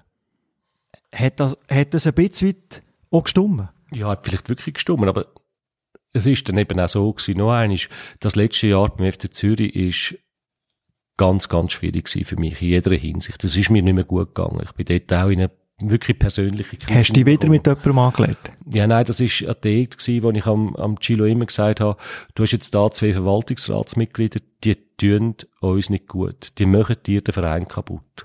Wir haben, wir haben die Ruhe verloren, wir haben äh, die Harmonie verloren, wir, wir haben die Gefühle verloren. Äh, jeder hat dem anderen nicht mehr getraut. Das ist ganz, ganz schwierige Stimmung gewesen. Und ich habe wirklich, ich habe, es ist mir schwer gefallen, äh, Zürich zu verlassen. Ich habe das irgendwann einfach müssen machen, zum den Club äh, aufrütteln, dass das so nicht, nicht geht. Man hat es dann auch gemerkt, zwei Minuten später sind die anderen zwei Verwaltungsratsmitglieder auch weg gewesen. Aber das ist, kann schon sein, dass dir dann natürlich auch ein Gefühl irgendwo abgeht, weil du dich eben mit, mit Nebenplätzen musst, musst umkämpfen und, und in einem Umfeld, in einer Stimmung schaffst, die einfach nicht mehr gut war. Wo du dich dann nicht mehr auf das Wesentliche kannst konzentrieren, sondern weil es zu viel Energie kostet. Weil du hast das Gefühl, du musst den Club bewahren vor dem Schaden, der droht. Ich habe einfach gewusst, wir laufen in eine falsche Richtung und ich muss wirklich, das ist mir so näher, das ist mir der persönlich, habe ich dort eine ganz, ganz schwierige Zeit gehabt. Also ist dort auch eine, eine wunderbare Beziehung eigentlich zu Brüche gegangen, mag mir, aber weil ich, weil ich so in einer Krise gesteckt, gesteckt Also, wo dein Job klar. ist mitschuldig gewesen, ja, dass es privat Ja. auseinander ist. Ja, oder, äh, ich bin auch im Job so, das hat mich so mitgenommen, dass ich auch im Privatleben nicht mehr funktioniert habe, wie man sollte funktionieren. Und dann bist du aber dann zurück auf Bern. Ja. Hast du das schon während deiner Zeit gewusst bei Zürich? Dort wäre ein Fenster offen. Hast du darum vielleicht auch können gegen Widerstand kämpfen beim FC Zürich? Oder ist das wieder mal einmal mehr Knall auf Fall und hast nicht gewusst, wie es weitergeht? Nein, ist ganz klar, ich habe etwa drei Monate vorher gewusst, da habe ich schon ein paar Anrufe gehabt von, aus Bern, äh, sie würden mir, sie würden mich gern zurückholen. Ich muss aber wirklich und ehrlich sagen, es ist für mich kein Thema gewesen. Ich wollte Zürich nicht wollen, wollen verlassen, auch wenn ich in dem, dem Strudel innen war und, und es überhaupt nicht gut gegangen ist. Und es ist dann eigentlich ein, ein ein spontaner Entscheid gewesen. Klar, viel einfach, weil du gewusst hast, du wirst aufgefangen, du hast einen Club, wo dich gerade wohnt. Aber ich mag mich daran erinnern, wir haben das Heimspiel gegen Servet. Rolf Ringen Trainer. Wir verlieren den Match. Und ich gehe in den und dann höre ich die zwei Verwaltungsräte, die ich angesprochen habe, wie sie schimpfen und die Leute gehen erzählen, man muss sich sofort vom Rolf Ringen trennen. Jetzt muss man wissen, das sind die gleichen zwei, die auch dafür gesorgt haben, äh, dass der Urs Fischer entlassen worden ist. Etwas, wo ich übrigens heute noch bereue, dass ich nicht gerade sofort zurückgetreten bin, wie ich es gesagt habe, weil ich habe das überhaupt nicht will und ich habe gewusst, das ist nicht gut. Aber ich habe mich nachher einlullen lassen. Aber dann habe ich das wie das zweite Mal erlebt. Sind zu und haben eigentlich gegen den Trainer geschossen. Und in dieser Nacht habe ich am Chilo geschrieben, am Montag gebe ich den Rücktritt. Ich kann nicht mehr arbeiten, sei vorbei. Und ich habe erst am Montagmorgen habe ich am Andi Reis angerufen und gesagt, falls IB noch das Thema ist, jetzt wäre ich so weit. Und der Chilo hat dich nicht probiert zu behalten? Der Chilo hat den ganzen Sonntag sich nicht gemeldet. Er hat wahrscheinlich das Gefühl gehabt, ich, Du bluffst. nein, ich beruhige mich dann wieder. Und das war vielleicht nicht so geschickt gewesen. Und alles ist dann plötzlich aus dem Ruder gelaufen, weil ich habe dem Andi Reis das mitteilt, weil mir ist klar gewesen, ich ziehe das durch.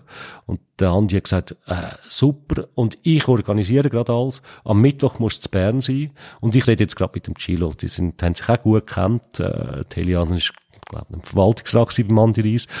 Und ich habe irgendwie, oh, was habe ich jetzt gemacht? Äh, was, was passiert jetzt? Ist schneller gegangen, als du eigentlich wollen. Hey, ja, das ist, ich, ich muss dir sagen, ich bin am, am Mittwoch, bin ich dann tatsächlich, ich habe dem Mann gesagt, du, ich gehe erst, wenn der Chilo sagt, es sei okay für ihn. Vorher gehe ich nicht. Und, äh, Chilo hat dann noch einmal versucht, ist dann aber schon verständlicherweise ziemlich, ziemlich eingeschnappt gewesen. Er hat einfach gesagt, ich kann gar nicht, du kannst gar nicht gehen, du hast einen Vertrag. Ähm, hat sich dann geeinigt mit dem Andi Reis. Und äh, Giro hat mir also erst am Mittwoch irgend, um den Mittag um angerufen, ist gut, du kannst gehen. Und ich bin ins Auto hin und auf Bern gefahren. Ich habe noch keine Vertragsverhandlung oder so etwas geführt, überhaupt nicht.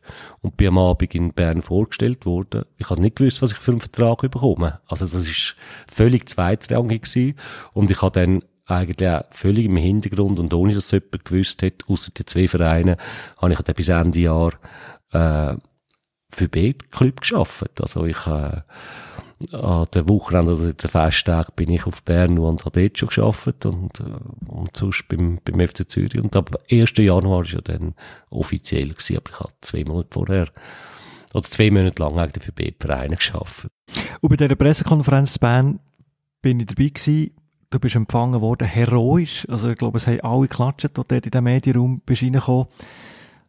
Und dann es eine, eine typische Freddy Bicker-Situation für mich, weil wir uns auch schon über zehn Jahre kennt, dann habe ich das Gefühl gehabt, dass du hast gesagt, es ist kein Tag vergangen, wo ich nicht an IB hat gedacht, als ich bei Zürich war, und dass du hast gesagt, den IB-Fans, die nach einem Titel sich haben gesehen, du jetzt immer für Young Boys in den nächsten drei Jahren holen wir einen Titel. Das ist ein typischer Freddy Bickel, emotional, zurück zu der grossen Liebe, was du im Nachhinein nicht mehr so würdest sagen. Nein, würde ich sicher nicht so sagen. Und es ist auch, auch heute, wenn man es so sagt, äh, wird es einfach aus vielen Wörtern rausgerissen. Du hast aber nicht so planen gehabt, zum sagen, nehme ich an. Das ist einfach so passiert. Sagen. Nie. Es ist wirklich die Euphorie in, in gewesen. Und, äh, und ich habe, äh, es war ein riesen Fehler gewesen, wie ich mich ausgedrückt habe. Also, das ist völlig klar. Und es ist mir auch jahrelang nachgerührt worden. Und hat mir vor allem für den FC Zürich leid da, weil ich bin, äh, noch eins, das ist, das ist auch Liebe gewesen. Also, und, ja, das ist eine super Zeit gehabt, Und ich wäre dort nicht gegangen, wenn, nie gegangen, äh, auch wenn ich bekommen wäre, wenn nicht das gewesen wäre, was eben dort äh, dann war. Aber die Fragen sind ja, die eine Frage, äh, mag mich erinnern, ist von Peter Herzog gekommen, was denn Ziel sagen. Und da hat man gesagt, ja, finanziell wieder zurück und zu den Anfang zurück und jung einbauen. Und dann sagt er, ja, ist ein Titel nicht das Ziel? Und dann habe ich gesagt, überall, wo ich bin, wollte ich einen Titel holen. Ich bin drei Jahre da, klar wollte ich in dieser Zeit einen Titel holen. Aber das war eigentlich eine Antwort auf eine, auf eine Sache, oder? Und das andere ist gegangen, äh, jeden Tag an IB denkt. Äh, da hat man mich gefragt, ja, wie fest bist du noch IB und wie fest bist du noch IB inne? Und dann habe ich gesagt, ja, ich habe ja fast zwangsläufig müssen jeden Tag, äh, oder ich habe jeden Tag müssen an IB äh, denken, weil ich die, die, die, all die Vorwürfe und die, die Anzeigen, ich habe nachher äh, zivilrechtlich noch eine Anzeige bekommen, die auch abgeschmettert worden ist, die haben jetzt dazu geführt, dass ich zwei, drei Jahre lang, äh, wöchentlich Post hast du bekommen? Ja, von IB und immer dort, dort mit dem konfrontiert worden ist. Und ich habe das eigentlich auf das bezogen und habe das dann auch ausgedeutscht. Aber natürlich geblieben bei jedem Zürich-Fan ist vor allem gewesen, ich habe Tag und Nacht an IB gedacht und da müssen wir eigentlich gross entschuldigen, weil das ist völlig falsch übergekommen und das ist einfach nicht so, wie, wie es tönt. Aber das ist meine Schuld, da habe ich falsch gemacht. Ganz schlecht kommuniziert. Du hast im ersten Teil von diesem äh, sportwörtlich Podcast du kannst dich auch privat schlecht von alten Zöpfen trennen und hast Mühe mit so Sachen. Mir ist noch etwas in Erinnerung, wo ich weiß nicht, bei Martin Rueda war, wo man sich von ihm hat trennt. Später war dann ein Bernard Chaland, ein Uli Forte. Immer wenn du dich von einem Trainer hast trennt, hat mir der abgenommen, hat er gesagt, wie schwierig dass es dir ist gefallen. Und, und zum Teil, gerade im Fall vom, vom Uli Forte, schon im Frühling hast du ein schlechtes Gefühl gehabt, hast aber mitgenommen bis Ende Saison, über die Sommerpause raus, nach drei Spielen der ersten Saison hat er müssen gehen. Sind das die Sachen, wo man als Sportchef eiskalt muss sein? Wenn es nicht mehr geht, wenn du erste Anzeichen hast, dass es nicht mehr geht, dann musst du es machen. Ja, und das ist mir wirklich immer schwer gefallen. Und heute kann ich darüber reden. Es, hat, äh, es gibt das bildlich und äh, auf Kameras. Ich, wo ich den Bernard Schalat beim FC Zürich müssen entlassen das ist mir so näher gegangen, da habe ich nicht mehr können reden, da sind mir Tränen nur noch runtergelaufen an der Pressekonferenz. Also, und das war ganz schlimm gewesen. Und der Bernard hat mich müssen, mich müssen trösten nebenzu, ihn, wo ich eigentlich, eigentlich schicke. Und ich versuche wirklich, ich sehe uns immer als Einheit. Spieler, Trainer, Funktionäre, die sind zusammen am Verwaltungsrat. Und du willst da gegenseitig helfen. Und wenn einer nicht mitkommt oder vielleicht mit einem nicht mehr weiterkommst, dann, dann hast auch du einen Fehler gemacht, weil du das nicht irgendwo hergebracht hast, um das, das auszugleichen. Aber trotzdem ist dann ein anderer der, der Leidtragend. Und das, das ist dann nicht, nicht einfach. Und ich sage immer, der Sportchef ist in der Verantwortung. Und ich stehe am Schluss auch her und ich kann ihn entlassen. Das ist ja so und da soll man auch dazu stehen. Nur, es gibt einfach, Tatsachen sind für mich immer eigentlich die gleichen.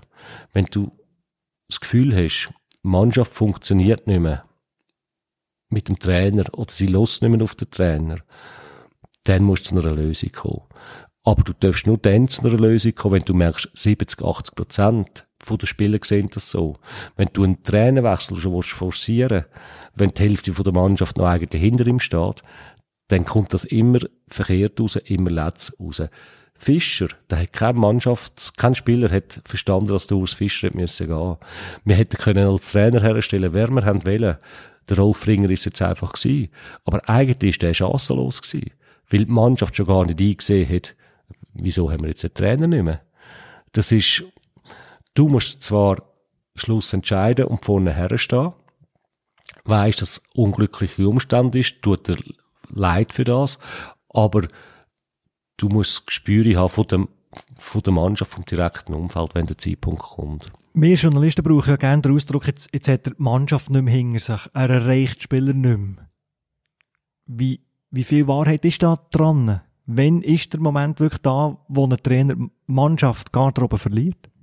Wenn du so näher um eine Mannschaft herum bist, dann spürst du wirklich den Moment. Das ist, du kannst noch Gegensteuer geben, du kannst versuchen mit der Aussprache, du kannst die wichtigsten Spieler zusammennehmen, den Trainer zusammennehmen, aber du merkst eigentlich, was für ein äh, Weg das geht. Und glaub mir, du, du spürst, dass du kannst auf der Bank sitzen Du merkst, äh, wie die Spieler sich anschauen, wenn der Trainer dann Äußerungen macht während dem Spiel oder wenn er einen schickt zum Einlaufen. Du kannst an der Teamsitzung dabei sein. Ach, ich immer dabei sein, nicht um den Trainer zu kontrollieren, weil das ist ja wichtig. Was nimmst du auf ringsum, oder? Und äh, du spürst dann schon an der Körperhaltung an, am Verhalten an, wenn er etwas erzählt und wie es dann eben ankommt. Und wenn es dann langsam so weit ist, dass, dass der grösste Teil eben nicht mehr, sich nicht mehr so verhalten, wie man sich verhaltet, ist der Zeitpunkt da, wo er sich, wo er wirklich die Mannschaft dann einfach nicht mehr erreicht. Du hast dann mit dem Adi Hütter äh, Grundstein geholt für einen Meistertitel, den man nach 32 Jahren hat geholt. Du hast mit Steve Vorbergen, Sekou Sanogo, Suleimani, Waro, Benito Eckpfeiler geholt, wichtige Spieler geholt, auch für den Meistertitel. Also das, das Gespür, das dir Zürich vielleicht gegen Schluss gefällt, wegen anderen Nebenkriegsschauplätzen, das hast du scheinbar zu Bern wieder gehabt. Mit der Rückendeckung, dass man dir vertraut hat, wo du wahrscheinlich einem Verwaltungsrat hast müssen sagen, wir holen den Trainer. Die, die Spieler brauchen wir, die Art Qualität brauchen wir, dass man endlich einen Titel gewinnen kann. Ja, die Ansage von Ausreissen ist eigentlich immer klar gewesen. Wobei, die hat ja geändert. Ab und zu hat es geheißen Sparbremsen, hat es geheißen Projekt Avanti. Ich wollte äh, zu dem kommen. Die ist eigentlich immer klar gewesen. Und ich bin gekommen und sie haben gesagt, wir wollen auch wie Zürich vermehrt auf den Nachwuchs setzen und wir müssen äh, mit, äh, mit den Finanzen oben runterkommen. Und das muss ich sagen, dass an das habe ich mich auch, auch gehalten. Also man ist dann auch, äh, äh, man ist den Weg, den Weg gegangen und, und im Gegensatz, was man heute erzählt, ist es auch so gewesen, dass wir viele Löhne oben abgebracht haben. Der Wuschu hat sie nachher noch ein bisschen weiter oben abgebracht. Wo man stimmt. sagt, der Bickel verbrennt überall Kohle. Ja, es ist einfach, ähm, ja, ich muss herstehen, ich muss mich das anhören, aber ich weiß, dass es völlig falsch war. Und als Sportchef kannst du auch nie allein irgendeinen Vertrag unterschreiben oder so etwas. Und in Bern haben wir eine Sportkommission gehabt, wo es einfach, äh, wo es immer so war, dass, dass wir miteinander entschieden haben. Oder noch eine, ich kann dort aufhören, wo, also, die Ansage von, von Andi Reis oder von der Reisbrüder ist eigentlich klar gewesen. Man hätte ähnlich wie der FC Zürich mehr auf die Jugend setzen, den Nachwuchs mehr fördern und die Finanzen abfahren. Und an das hat man sich gehalten und das ist im Grunde genommen relativ, relativ gut gelaufen. Und eigentlich hat man dann aber plötzlich gemerkt, es liegt gleich vielleicht ein bisschen mehr drin und man hat dann immer ein bisschen Budget zugesprochen bekommen und glaube, äh, an meinem 50. Geburtstag äh, das war am Samstag, gewesen, haben wir, ist der Andi Reis aufgestanden und hat gesagt, so, und jetzt greifen wir Basel an, jetzt wollen wir Meister werden. Äh, das ist im 50 bin ich gewesen, im 15 ja, in dem Fall, ja. Und er hat an dem Abend gesagt, ich komme, Sportchef kommt 6 Millionen über, zum äh, Spieler holen. Ein Traum für jeden Sportchef. Sechs Wahnsinn. Millionen Portemonnaie am offen. anderen Tag ist das in der Sonntagszeitung auf dem Tagesanzeiger gestanden und wir haben mit dem geholt, äh, Suleimani, Zakaria und Benito. Also, es ist dann schon mit der Zeit immer ein bisschen Geld zugesprochen worden, weil man hätte wollen, dass das Basel angreifen. Und man hätte sich dann natürlich auch gut müssen überlegen, wie machen wir das? Wir müssen eine gute Achse haben. Du brauchst einen von Bergen, äh, einen Seku Sanogo. Äh, du musst die Spieler ringsum haben. Und dort habe ich natürlich grosse Hilfe gehabt mit, mit dem Schappi nebenzu. Äh, gut Draht zum, zum Wushu in die Mannschaft, was jetzt noch könntest machen. Dann schon sich all, äh, einander geholfen. Nur hat man dann vielleicht nach diesen Transfer das Gefühl gehabt, ja, jetzt greifst Basel wirklich an. Und es hat niemand mehr daran glauben, dass man gleich noch ein Jahr, zwei braucht, bis man, bis man so weit ist. Und darum ist dann wahrscheinlich auch nicht so gut rausgekommen, um es kurz zu machen, ja. Ja, nicht gut rausgekommen. Du hast im Nachhinein gesagt, du hast über Monate gemerkt, dass man schon eine Nachfolgelösung von dir hatte. Du hast eine Sitzung äh, per Zufall oder vielleicht nicht per Zufall, weiß nicht, wie gewollt das denn war, ein Papier gesehen, wo du nicht mehr auf dem Organigramm bist. Und dann ist das relativ wüst, wüst auseinandergegangen, auch so ein bisschen mit Nachtreten, äh, wo, Ja. wo gegenseitig ist Schuld zugeschoben worden. Nein, Wieder, aber ich stelle fest, wieder so, wieder eine unschöne Trennung. Ja, eben, wie bei mir. Ich, ich mache das wahrscheinlich wirklich irgendwo einmal falsch. Ich hätte mich ja dort auch gar nicht beim FCZ im Verwaltungsrat rein sollen mischen. Dann, dann wäre es vielleicht Zürich nicht so gut gegangen. Aber du hättest hätten die Jo- Frieden aber du hättest hätte Job gehabt. behalten. Und bei, bei IB ist es einfach so gewesen, dass der Andi Reis dann im Dezember 15 auch erfahren hat, dass er krank ist, dass er schwer krank ist. Und er hat sich dort einen Vertreter für sich im Verwaltungsrat gesucht. Und dann ist der Name vom äh, Urs Siegenthaler auftaucht. Und äh, das äh, habe ich einfach gewusst, das passt hundertprozentig nie zu IB. Das, das passt nicht da rein, das, das ist nicht gut. Und ich habe mich äh, anfangen wehren gegen das. Auch dort. äh, Was tue ich mich wehren? Wie das erste Mal gegen die Investoren habe ich eins an den Kopf bekommen. Äh, und ich mache wieder den gleichen Fehler. Das ist ein Machtkampf, den du nicht kannst gewinnen Nein, ka- kannst doch gar nicht. Und ich lehne mich auf, weil ich einfach das Gefühl habe, das kommt jetzt nicht gut in die Mannschaft rein. Und dort sind dann natürlich auch die Sachen auftaucht, wo nur Siegenthaler sagt, ja, aber an Basel kommt man gleich nicht vorbei. Ihr müsst gar nicht so viel investieren. Und für das ist eigentlich viel, viel zu Geld, äh, viel zu viel Geld ausgegeben worden. Dort ist natürlich das Ganze auftaucht, oder? Und ich habe schon ziemlich bald gemerkt, das geht nicht zwischen dem und mir. Natürlich hat er auch gehört, dass ich mich so gegen ihn gewehrt habe. Das ist ja klar, das ist auch falsch von mir. Und äh, ich habe dann im Juni ist für mich eigentlich klar gewesen, ich, meine Tage sind zählt, das ist nur noch eine Frage von der Zeit.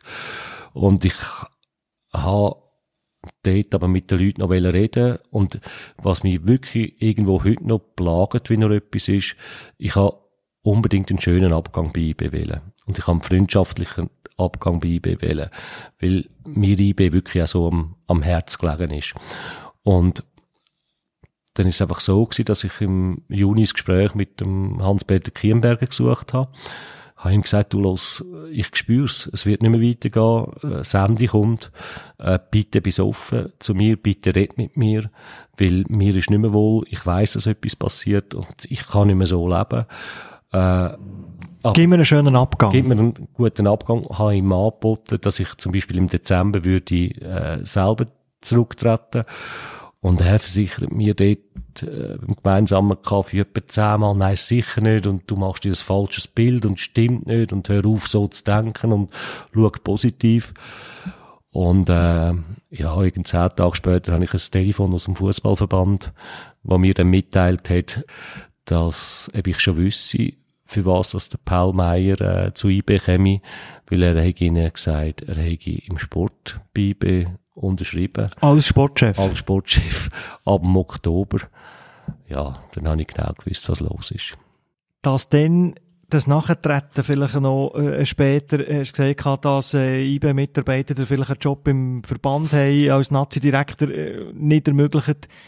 Hast du mit dem Nachtreten, wie ich es mal nenne, dein Denkmal, das du hast, Bern, ein bisschen beschädigt? Ja, und es ist vielleicht äh, wirklich im Nachhinein auch nicht gut gewesen, dass ich mich immer wieder versucht habe zu wehren. Ich sage, es ist von Anfang an schon falsch gelaufen. Man hätte einen guten Abschied können machen und es ist dort nicht, nicht die Wahrheit erzählt worden, es ist dort gelogen worden, es ist dort hintergangen worden. Es ist das schon nicht, äh, überhaupt nicht gut, wirklich nicht gut angefangen. Und im Nachhinein, äh, habe ich dann immer müssen lesen, was ich jetzt eigentlich falsch gemacht habe. Wie man sich zu Bern hätte müssen rechtfertigen, wieso hat er den Job nicht, oder? Also, eben Finanzen, äh, am Anfang hat man Freude gehabt, wenn ich die Löhne abgebracht habe. Da hat mir einmal Danke gesagt und mir gratuliert. Wir haben eine Sportkommission gehabt, wo jeder Transfer, jede Vertragsverlängerung miteinander bestimmt hat und unterschrieben hat immer mindestens ein Verwaltungsrat. Also das habe ich als und plötzlich äh, werde ich konfrontiert, ja, ich sage halt viel zu teuer gewesen und ich habe zu viel Geld ausgegeben. Äh, und du fühlst dich da völlig allein und ich habe mich völlig allein gefühlt. Äh, Mitstreiter damals bei IBE, die sind nicht mehr gross zu der hergestanden. Ja, und dann, dann verleitet sie halt jemand dir, dass du sagst, hey, aber jetzt muss ich auch mal sagen, das und das ist einfach anders gewesen und das und das ist nicht so gewesen. Und dann ist wirklich der Abschluss noch gewesen und das ist dann, das hat mir den, fast einen Kahlschlag gegeben, sage ich jetzt, wo ich ernsthafter Kandidat gewesen bin beim Schweizer Fußballverband als äh, äh, Nationalmannschaftsdirektor, äh, wo man mir sagt, drei Stück sind noch drinnen und wo ich dann plötzlich in der Zeitung gelesen, dass ich kein Kandidat mehr bin. Und dann habe ich natürlich wissen, was jetzt da plötzlich passiert ist, weil es hat schon sehr gut tönt und es ist schon ziemlich weit gegangen. Und dann hat man mir, hat mir einzelne Mitglieder dann von dem Komitee gesagt, ja, los, das ist unmöglich gewesen, weil äh, IB hat sich grausam dagegen gewehrt. Äh, der Vertreter von IB hat gesagt, das geht gar nicht und äh, der hat verbrannte Erde bei uns hinterlassen und ist jedes Einzelmitglied quasi noch go, go selber abholen, dass man nicht für mich soll, mich soll, gar nicht soll, soll einladen. Und da dachte ich, was, was will jetzt IB noch? Also ich habe dort alles im, im Guten machen und habe versucht, etwas aufzubauen. Äh, man hat mir den Traum genommen, dass man mit IB mal zusammen etwas kann gewinnen kann. Und jetzt wollen sie mir den nächsten Job auch noch wegnehmen. Also ich, ja, hast nicht gut gefühlt in dem Moment. Und dann hast du im Intro gesagt, du hast, ich muss gerade überlegen, du hast gesagt im Intro, du hast nicht mehr so Bock auf Fußball oder, oder sicher im Moment nicht. Und dann aus heiterem Himmel liest man plötzlich, Freddy Bickel geht nach Wien. Auf Österreich, ein Schweizer Sportchef, wo ich mich gefragt ja, wie zum Teufel ist denn das eigentlich äh, zu Gang gekommen? Wo ja wahrscheinlich auch eine willkommene Ablenkung war. Also dort nach der IB-Zeit ist mir wirklich ganz, ganz schlecht gegangen. Äh, auch wenn ich gewusst habe, dass ein Abschied kommt, aber wo ich dann gemerkt habe, dass mir wirklich Leute nicht ehrlich gewesen sind mit mir und äh, so, so oder gemeinte Freunde dich plötzlich hintergangen haben, äh, da kommt da wirklich alles zu und das ist für mich gewesen, nein, hey, ich, ich will von dem, ich will nichts mehr wissen. Jetzt will ich einfach mal zwei, drei, vier, fünf Monate, ich brauche Ruhe. Es ist aber, ich glaube, äh, das ist ja dann im September passiert, weil es zu früh rausgekommen ist bei IB. Und im Oktober komme ich das Telefon aus Wien über. Das ist das zweite, das dritte Mal gewesen. Ich hatte dort sonst schon Angebot gehabt. Und fragen mich, äh, ob ich zu ihnen käme als äh, Geschäftsführer Sport, heisst es dort. Und da habe ich dann gesagt, nein, äh, äh, weil ich sehe für den Moment gar nicht in der Lage, das geht mir nicht so gut und ich muss wirklich zuerst äh, überarbeiten. Dann sagen sie, ja, es wäre erst auf den 1. Januar. Und dann sage ich, ja, dann können sie mir ja im November noch einmal anrufen, ob sie mir noch offen sind und vielleicht geht es mir bis dann besser. Du hättest ja jetzt mit der Transsibirischen Eisenbahn weg können, siehst du? Beispiel, genau, dann hätte ich es können machen Und dann Mitte November rufen sie mir an und sagen, ja, sie wollen gleich jetzt schon mit mir reden äh, ob ich bereit wäre für einen Eignungstest, Persönlichkeitstest. Und dann habe ich gesagt, nein. Äh. Und dann habe ich gesagt, ja, aber ich könnte den auch in der Schweiz machen. Äh, und ich kann Ihnen den zuschicken. Und dann habe ich gesagt, ja, ihn nachher behalten? Weil das hat mich schon immer interessiert, was so Test dann eigentlich würde aussagen. Ich sagte, ja, klar, selbstverständlich. Und ich habe den Test gemacht, ist unglaublich interessant. Und was musst du da machen? Äh, ja, das ist, ich habe etwa 200 Fragen müssen beantworten. Und zwar hast du immer äh, vier Antworten gehabt auf eine bestimmte Frage. Und du hast die Antworten müssen äh, gewichten. Was ist mir das Wichtigste oder was trifft am Menschen zu und was am wenigsten?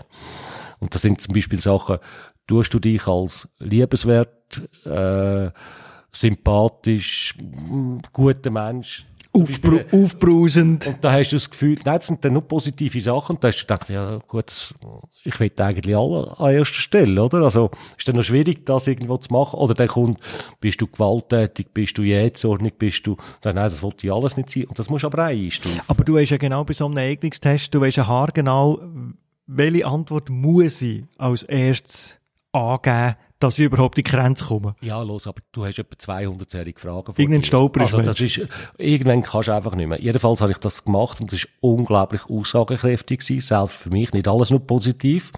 Aber das staunst, also da meinst du wirklich, da kennt dich jemand seit 20 Jahren. In- und Ausland. Ich habe noch nie äh, gehört, dass sich jemand für so einen Job also einen Test muss machen. Also im Fußball, du hast viel erlebt, aber Nein, ja, das ist das. Die haben das wollen machen. Jedenfalls haben sie mich nach dem Test angerufen und gesagt, sie wollen, dass ich jetzt rüberkomme und sie wollen mit mir reden. Und meine Familie geht seit Jahren immer in der ersten Dezemberwoche nach Wien, weil mein Vater, seine Mutter ist eine Wienerin und das hat man immer so traditionell weitergehalten. Und da habe ich gesagt, hört, ich komme in der ersten Dezemberwoche mit auf Wien. Wir, haben, wir können dort miteinander reden.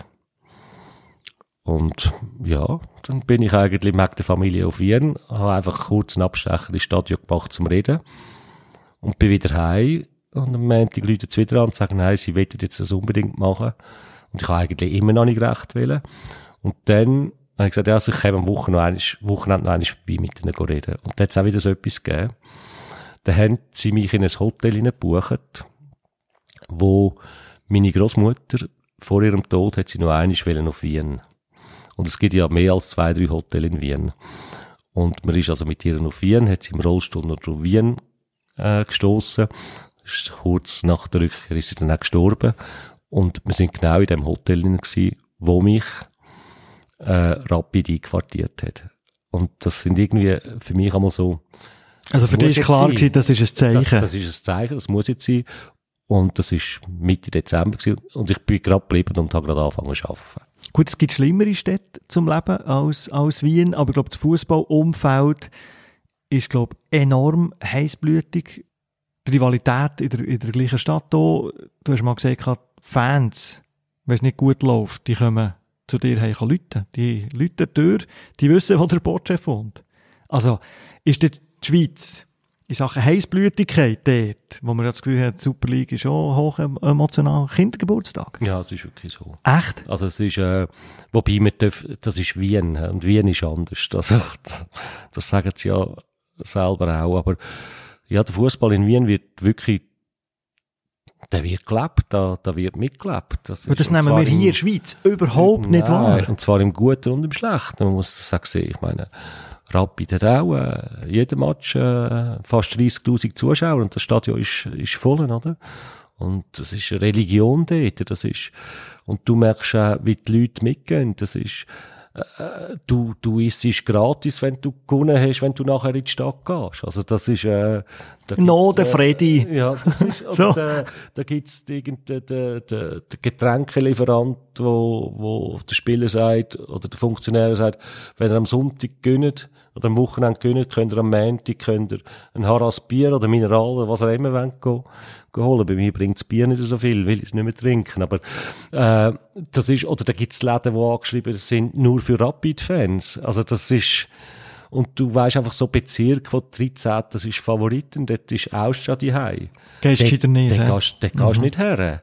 Äh, weil da kommst du vor allem mit dem angeschriebenen Auto nicht mehr zurück. Und wenn du dann zwei, dreimal auch verlierst, eben dann wird bei dir Nacht durch Terror gemacht oder Leute unten. Oder? Gut, ist ja dir gleich, du nie mehr als zwei genau, Stunden am Stück bei mir spielt es keine Rolle. Oder eben auch Brühe am Auto verstechen und so Sachen. Also, ah, wirklich ist, so? Ja, ja, das ist ganz extrem. Du bist ein Mensch, der uns hast erzählt, du regst nicht wahnsinnig schnell auf. Und du hast dich aber doch während dieser Zeit in Wien gefragt, wie habe ich mich jemals in der Schweiz können ab Sachen aufregen Weil dort einfach alles, wird auch so medial viel mehr begleitet, wird drauf, wird gelobt, wird aber auch draufgehauen von den Medien. Es sind, glaube ich, viel mehr Journalisten bei jedem Training dabei, als wir sie Super League kennen. Ja, es sind immer Journalisten dabei. Du hast jede Woche hast du zwei Pressekonferenzen. Das ist, ich muss sagen, ich habe, es kommen ja immer noch, es gibt immer noch Tageszeitungen dort, die zweimal im Tag rauskommen. Und, Morgen und Abend. Ja, und äh, Rapid ist, ist immer ein Thema. Also Rapid hat immer eine Seite drin. Äh, und ich muss auch sagen, was ich aber dort erfahren habe, ist eine sehr gute Zusammenarbeit mit den Journalisten. Da könnte man sich in der Schweiz über die auch ein bisschen als Vorbild nehmen. Also ich habe nie erlebt, man hat mir angerufen, man hat gesagt, du, der und der Bericht kommt, das und das ist negativ. Wolltest du noch etwas dazu sagen? Wir bringen es sowieso, aber wir geben der Gelegenheit, etwas zu sagen. Habe ich bei jedem Artikel ist das so gekommen, muss ich wirklich sagen. Äh, in der Schweiz haben sie es zum ein bisschen anders erlebt. Da haben sie nach dem Artikel angerufen und gesagt, du, äh, hast du es gesehen? Kannst du jetzt noch etwas dazu sagen? Das ist nur, dass man es noch weiter kann ziehen oder? Also, nein, es ist wirklich immer die Zusammenarbeit, die ist, äh, die ist gut gewesen. Was schwierig war für mich, ist, es ist ein Mitgliederverein. Also, die Fans haben dort wirklich auch einen Trainer abgeschossen wo ich immer gesagt habe, ich lasse mich von Medien nicht beeinflussen, ich lasse mich nicht von Fans beeinflussen. Also das habe ich müssen begraben. Das ist, äh, das, äh, das ist schon äh, schwierig, wenn du so starker Mitgliederverein bist, wo so viel dann zu sagen hat und so lange Jahre bis äh, im Verein innen, innen hat. Aber andererseits ist dort, äh, du kannst dich nicht mehr aufregen im Restaurant, wenn halt vielleicht der Kaffee nicht gerade sofort kommt oder du ein bisschen länger musst warten, zahlen. Es, ist, es geht ein bisschen, man nimmt es anders und du merkst auch dir selber an, du gehst völlig entspannter und ja, es ist, oder meine, die Administration und das Stadion, die Sportadministration und das Stadion, das ist Osten und Westen von Wien. Du hast mit dem Auto, den Tag, am Tag hast du eine Stunde, bis du die Straße, die Stadt durchquert hast. Ich wollte in Bern oben wohnen, weil man es von Zürich aus Zweit ist. Und zu Wien habe ich fast jeden Tag äh, zwei Stunden im Auto verbracht, mit hin und her fahren. Und es hätte dann gar nicht mehr gestört. Es ist einfach Normalität. Ist einfach normal. Der hat dann die Absicht zur Erklärung unterschrieben, dass du bleibst. Drei Jahre, du, glaube ich, gesagt, Jahre, ist im Raum gestanden. Also, und dann bist du aber, hast du aufgehört. Ist es Heimweh gewesen? Ist äh, GZ noch nicht gerufen gehabt, sonst hättest du es wahrscheinlich nicht gemacht, da reden wir auch noch darüber. Ja. Warum hast du den Battle hergeschmissen dort? Nein, es war wirklich so gewesen, dass ich eigentlich gern geblieben wäre. Und ich bin fast drei Jahre gewesen. Wir haben eigentlich auch drei Jahre noch einmal verlängert, per Handschlag. Äh, wir haben das haben wir im Trainingslager gemacht. Darum ist es noch nicht schriftlich gemacht gewesen. Und für mich ist auch klar gewesen, ich wollte das, ich, ich äh, ja, es passt mir und stimmt. Und dann ist aber der Februar gekommen, wo der Präsident einen familiären Schicksalsschlag gehabt hat und zu mir kommt und sagt, los, ich werde aufhören. Es, ich muss jetzt für die Familie da sein. Äh, ja, ich höre.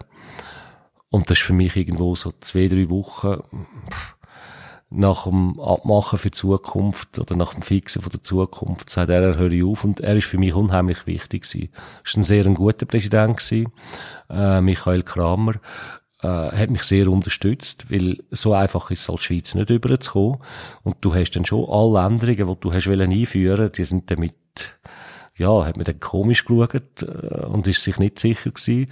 Und ich habe bei ihm im, im Verwaltungsrat die Stütze gehabt. Und es ist dann eigentlich schnell klar geworden, wer der Nachfolger von ihm ist. Ein, eine Person, die ich privat wirklich immer gut können. Aber an den Verwaltungsratssitzungen sind wir immer aneinander geraten, weil er den Fußball so völlig anders gesehen hat oder die Arbeit äh, anders hätte wollen haben oder sich nicht können identifizieren so wie ich geschafft habe. Für ihn haben die Fußballer, die Trainer einfach müssen funktionieren und immer sind es dazwischen zu viele Streicheleinheiten. Ich genau gewusst, wenn der Präsident wird, dann passiert es mir das Gleiche, wie bei, bei Zürich passiert ist, bei IBE passiert ist. Und das wollte ich jetzt einfach nicht mehr. Das wollte ich nicht schon wieder. Und ich habe da so viel, so einen guten, grossen, äh, Bekanntenkreis, was mir wohl ist. Ich wollte da in Frieden gehen. Und äh, habe dann lange überlegt und bin erst im April zu Michael Kramer und habe gesagt, los, ich will im Sommer aufhören. Es, das geht nicht, das kommt nicht gut. Und wir haben einen wunderbaren Schluss gemacht, so wie es der eigentliche Bibe hätte ich können vorstellen. Äh, wir haben miteinander meinen Nachfolger gesucht. Wir haben den im Mai eingestellt. Wir haben den Juni noch miteinander geschafft. Und ich bin Ende Juni gegangen. Und wir haben heute noch ein gutes Verhältnis. Und ich teile mich mit dem Sportchef aus, mit dem ehemaligen Präsidenten und habe immer noch die Kontakt. Und ist super gelaufen und gut gelaufen. Dann die vorläufige letzte Station. Man hat das Gefühl, der Kreis hat sich geschlossen. Du bist beim Grasshopper Club Zürich, hast äh, wieder übernommen. Ein komplett anderer Verein als du Anfangs 90er Jahre natürlich hast, hast angetroffen gehabt. Nicht mehr zuständig für den Sport, oder nicht primär zuständig für den Sport, sondern als Geschäftsführer, wo man bei der Anstellung hat gesagt hat, nein, nein, der kann das. Es ist ihm bewusst, dass er nicht für die Mannschaft primär zuständig ist, sondern das grosse Ganze, der Dampfer wieder muss äh, zum Laufen bringen. Hast du schwer da nicht mehr so nach bei den Spielen zu sein, nicht mehr so in der Kabine können zu sein, sondern eben alles. Es, es, es, du hast ja als Geschäftsführer Ticketing, Merchandise, alles hast du unter dir. Nein, weil es eine klare Ansage war und weil die Leute ehrlich sind zu mir. Das muss ich also wirklich sagen, Zentralvorstand äh, mit dem Herrn Reiten, aber auch vor allem Andras Gurowitz, äh, wo dort als Vizepräsident zuständig ist, die haben mir klare Wein geschenkt. Haben gesagt, los, es ist ein riesiges Chaos da draussen. Man muss zuerst aufräumen, man muss die Finanzen in den Griff bekommen. Und wir wissen nicht, äh, man könnte ihren 10-Jahres-Vertrag vorlegen, aber wir wissen nicht, was im nächsten Sommer passiert, weil wir müssen verkaufen innerhalb den nächsten paar Monaten, sonst wird es GC nicht mehr geben. Äh, ganz klare Ansage, auch mit dem Dings, los, auf die Mannschaft musst du zuerst überhaupt nicht schauen, weil wir müssen zuerst Finanzen im Griff bekommen. Äh, also habe ich gewusst, auf was dass ich mich einlasse. Und ich habe das aber, hat mich wirklich unglaublich gereizt, muss ich sagen. Und ich habe mich auch in der Lage gefühlt, ich habe gedacht, du, ich wollte schauen, ob ich so etwas noch herbringe. Aber wenn du nicht schon mal bei GC wärst Hättest du es denn noch gemacht? Ja, klar ist das ein grosser Ausschlag gewesen, und vor allem auch, weil es der Verein war, wo, wo ich zuerst hatte, wo, durch ihn bin ich zum Fußball gekommen.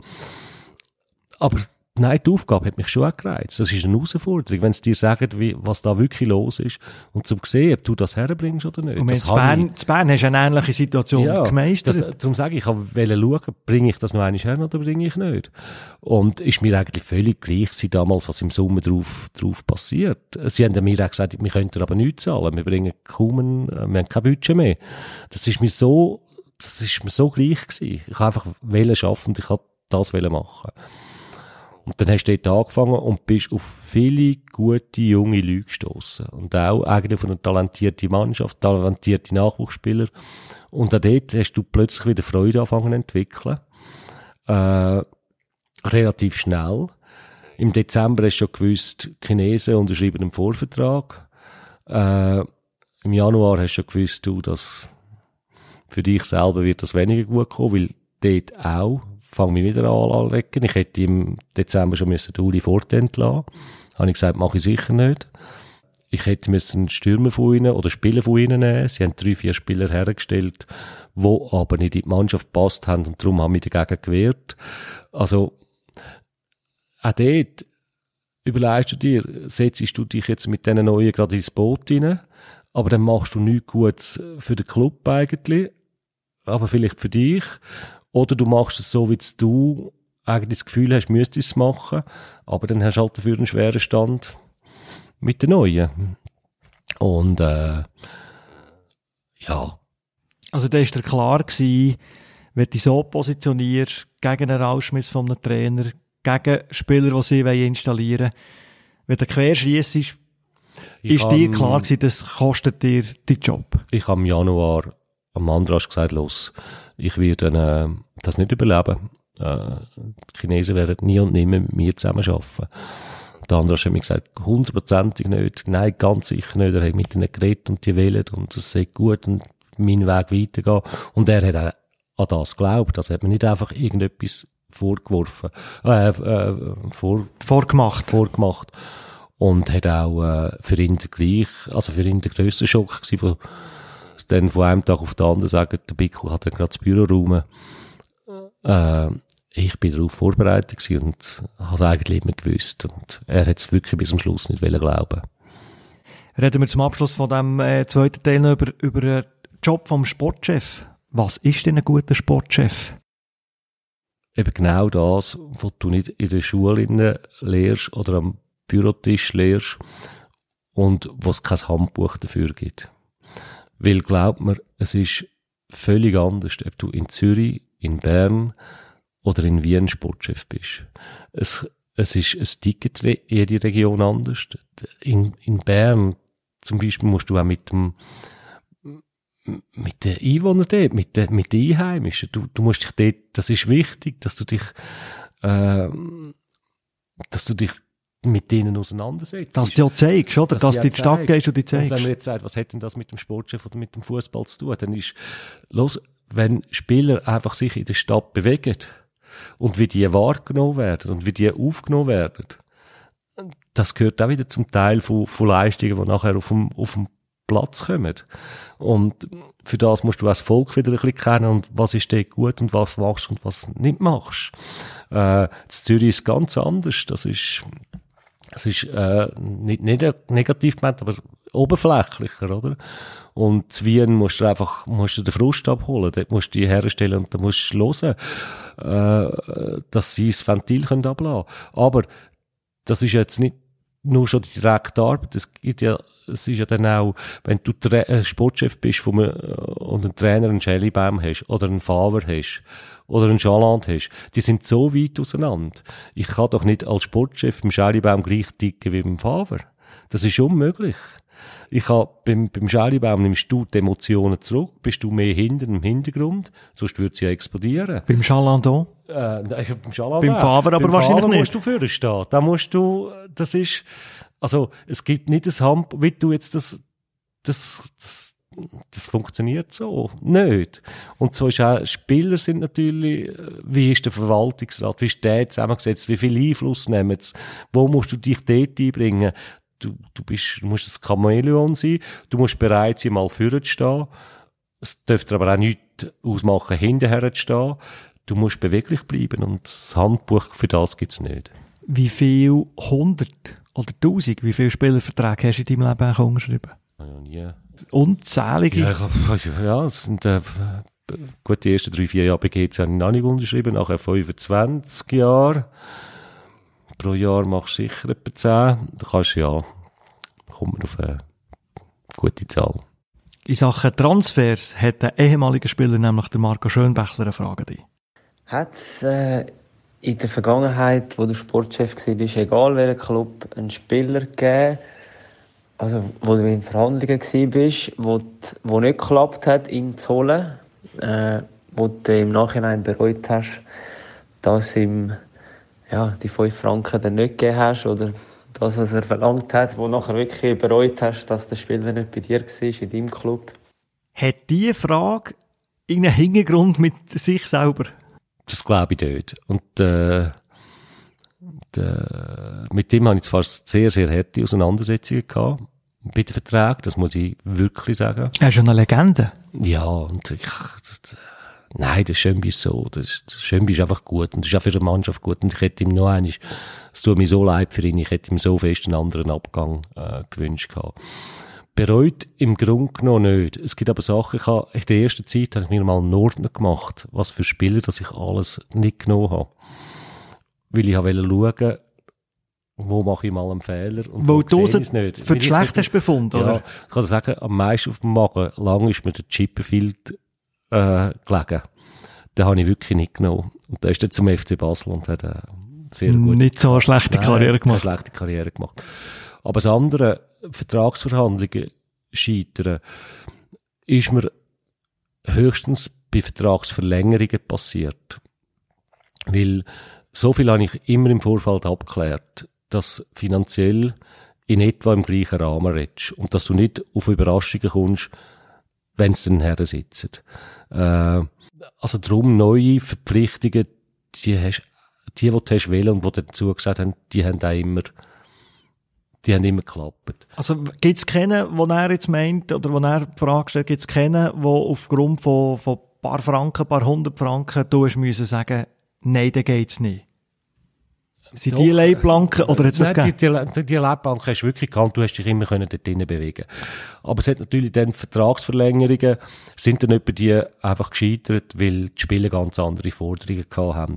Und dort habe ich es aber auch nie bereut, weil ich genau gewusst habe, der ist nicht zufrieden mit dem Vertrag, den wir anbieten können. Und der kommt dort und dort wirklich mehr über. Und den kannst du jetzt nicht überschnurren, das bringt nichts. Und das beste Beispiel ist, das kann ich noch schnell sagen, das ist eine schöne Geschichte. Julian Filipescu haben wir beim FC Zürich behalten. 2006 Vertrag Auslauf. Äh, wäre ich ausgelaufen. Als Meister. Also wochenlang, ja, monatelang verhandelt. Er hat äh, noch ein bisschen mehr wählen, als er schon gehabt hat. Wir haben ihm eher ein bisschen weniger wollen geben, weil so körperlich hat er schon äh, langsam das Alter gehabt, ein bisschen nachgegeben. Jedenfalls zwei Tage vor dem Basel-Spiel haben wir uns können einigen und wir haben gesagt, am Montag nach dem Basel-Match unterschreiben wir äh, Vertragsverlängerung. Und nach dem Spiel, wo der Philipp Peskus entscheidend ist, ein Goalschuss, kommt er zu mir und sagt, er kostet jetzt am Montag das Doppelte. Und ich habe gemeint, der möchte jetzt einen Scherz mit mir, oder? Und dann kommt das am Montag und sagt, du, ich habe Zürich nach x Jahren zum Meister geschossen. Ich weiß, was ich jetzt wert bin. Ich will das Doppelte. Ah, nicht, weil er ein anderes Angebot hatte. Nein, sondern einfach, äh, äh, jetzt haben wir halt den Termin verpasst. Und er hat sich über das Wochenende Gedanken gemacht und jetzt kostet es Doppelte. noch- Ich, muss- ich, hatte, ich habe ja gesagt, ich habe heute immer noch etwa die Kontakt mit ihm und ich schätze ihn sehr. Und auch, er hat das, er hat das wirklich so gemeint und ist überzeugt, das hat ja jetzt seinen Wert und der wollte ihm das gar nicht nehmen. Aber dann habe ich ihm gesagt, du, Julian, das ist unmöglich, können wir gar nicht machen. Dann musst du, dann musst du den Verein wechseln.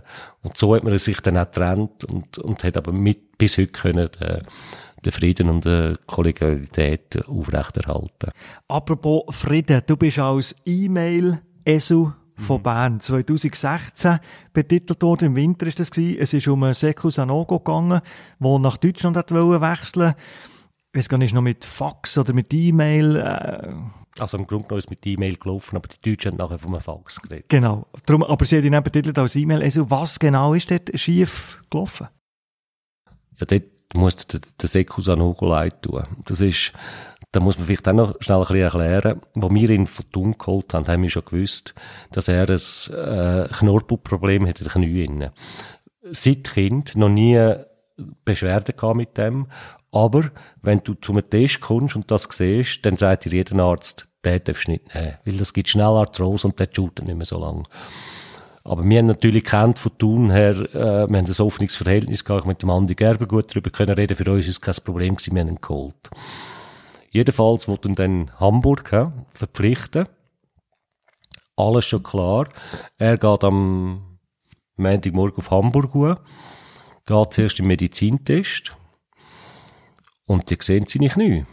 Und, sind, und wir haben abgemacht, Nachmittag um zwei äh, die letzten Details noch auszuhandeln. Wir haben schon übers Wochenende, habe ich mit Peter Knebel zusammen schon eigentlich den grossen Rahmen gesteckt gehabt und das hätte am Montag Nachmittag schnell können abgeschlossen werden.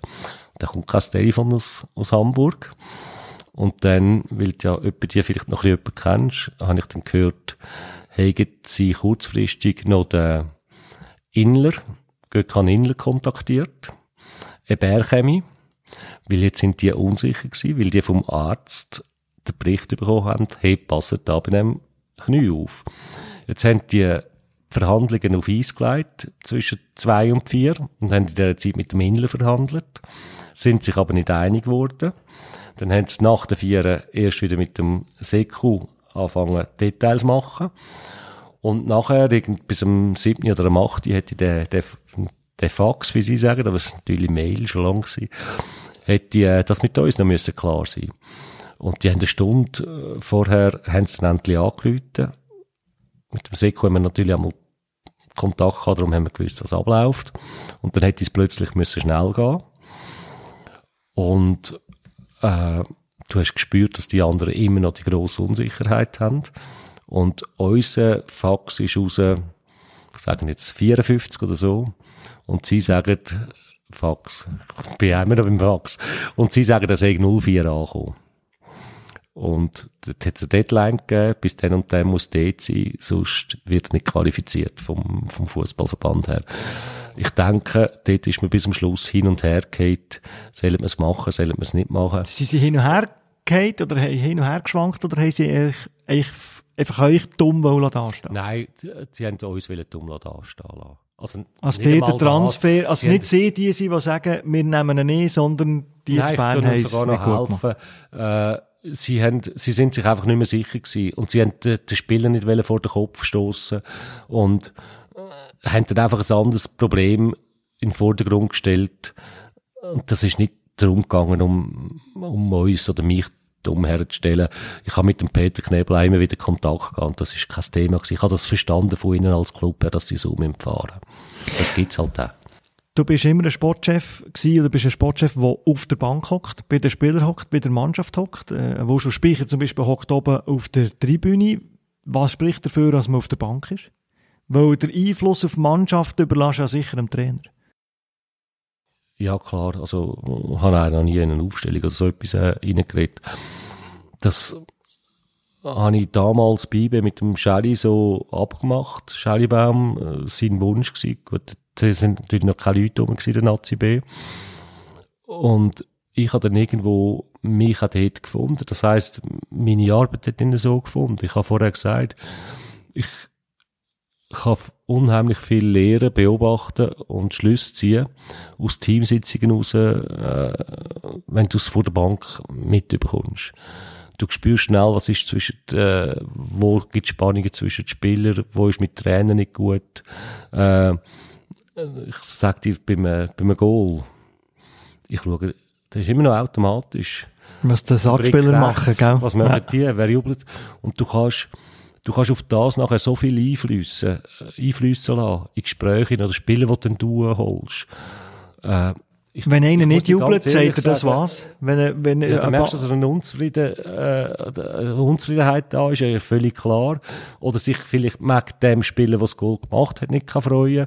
Also, du, hunderte Sachen spürst du sofort, kannst du daraus herauslesen.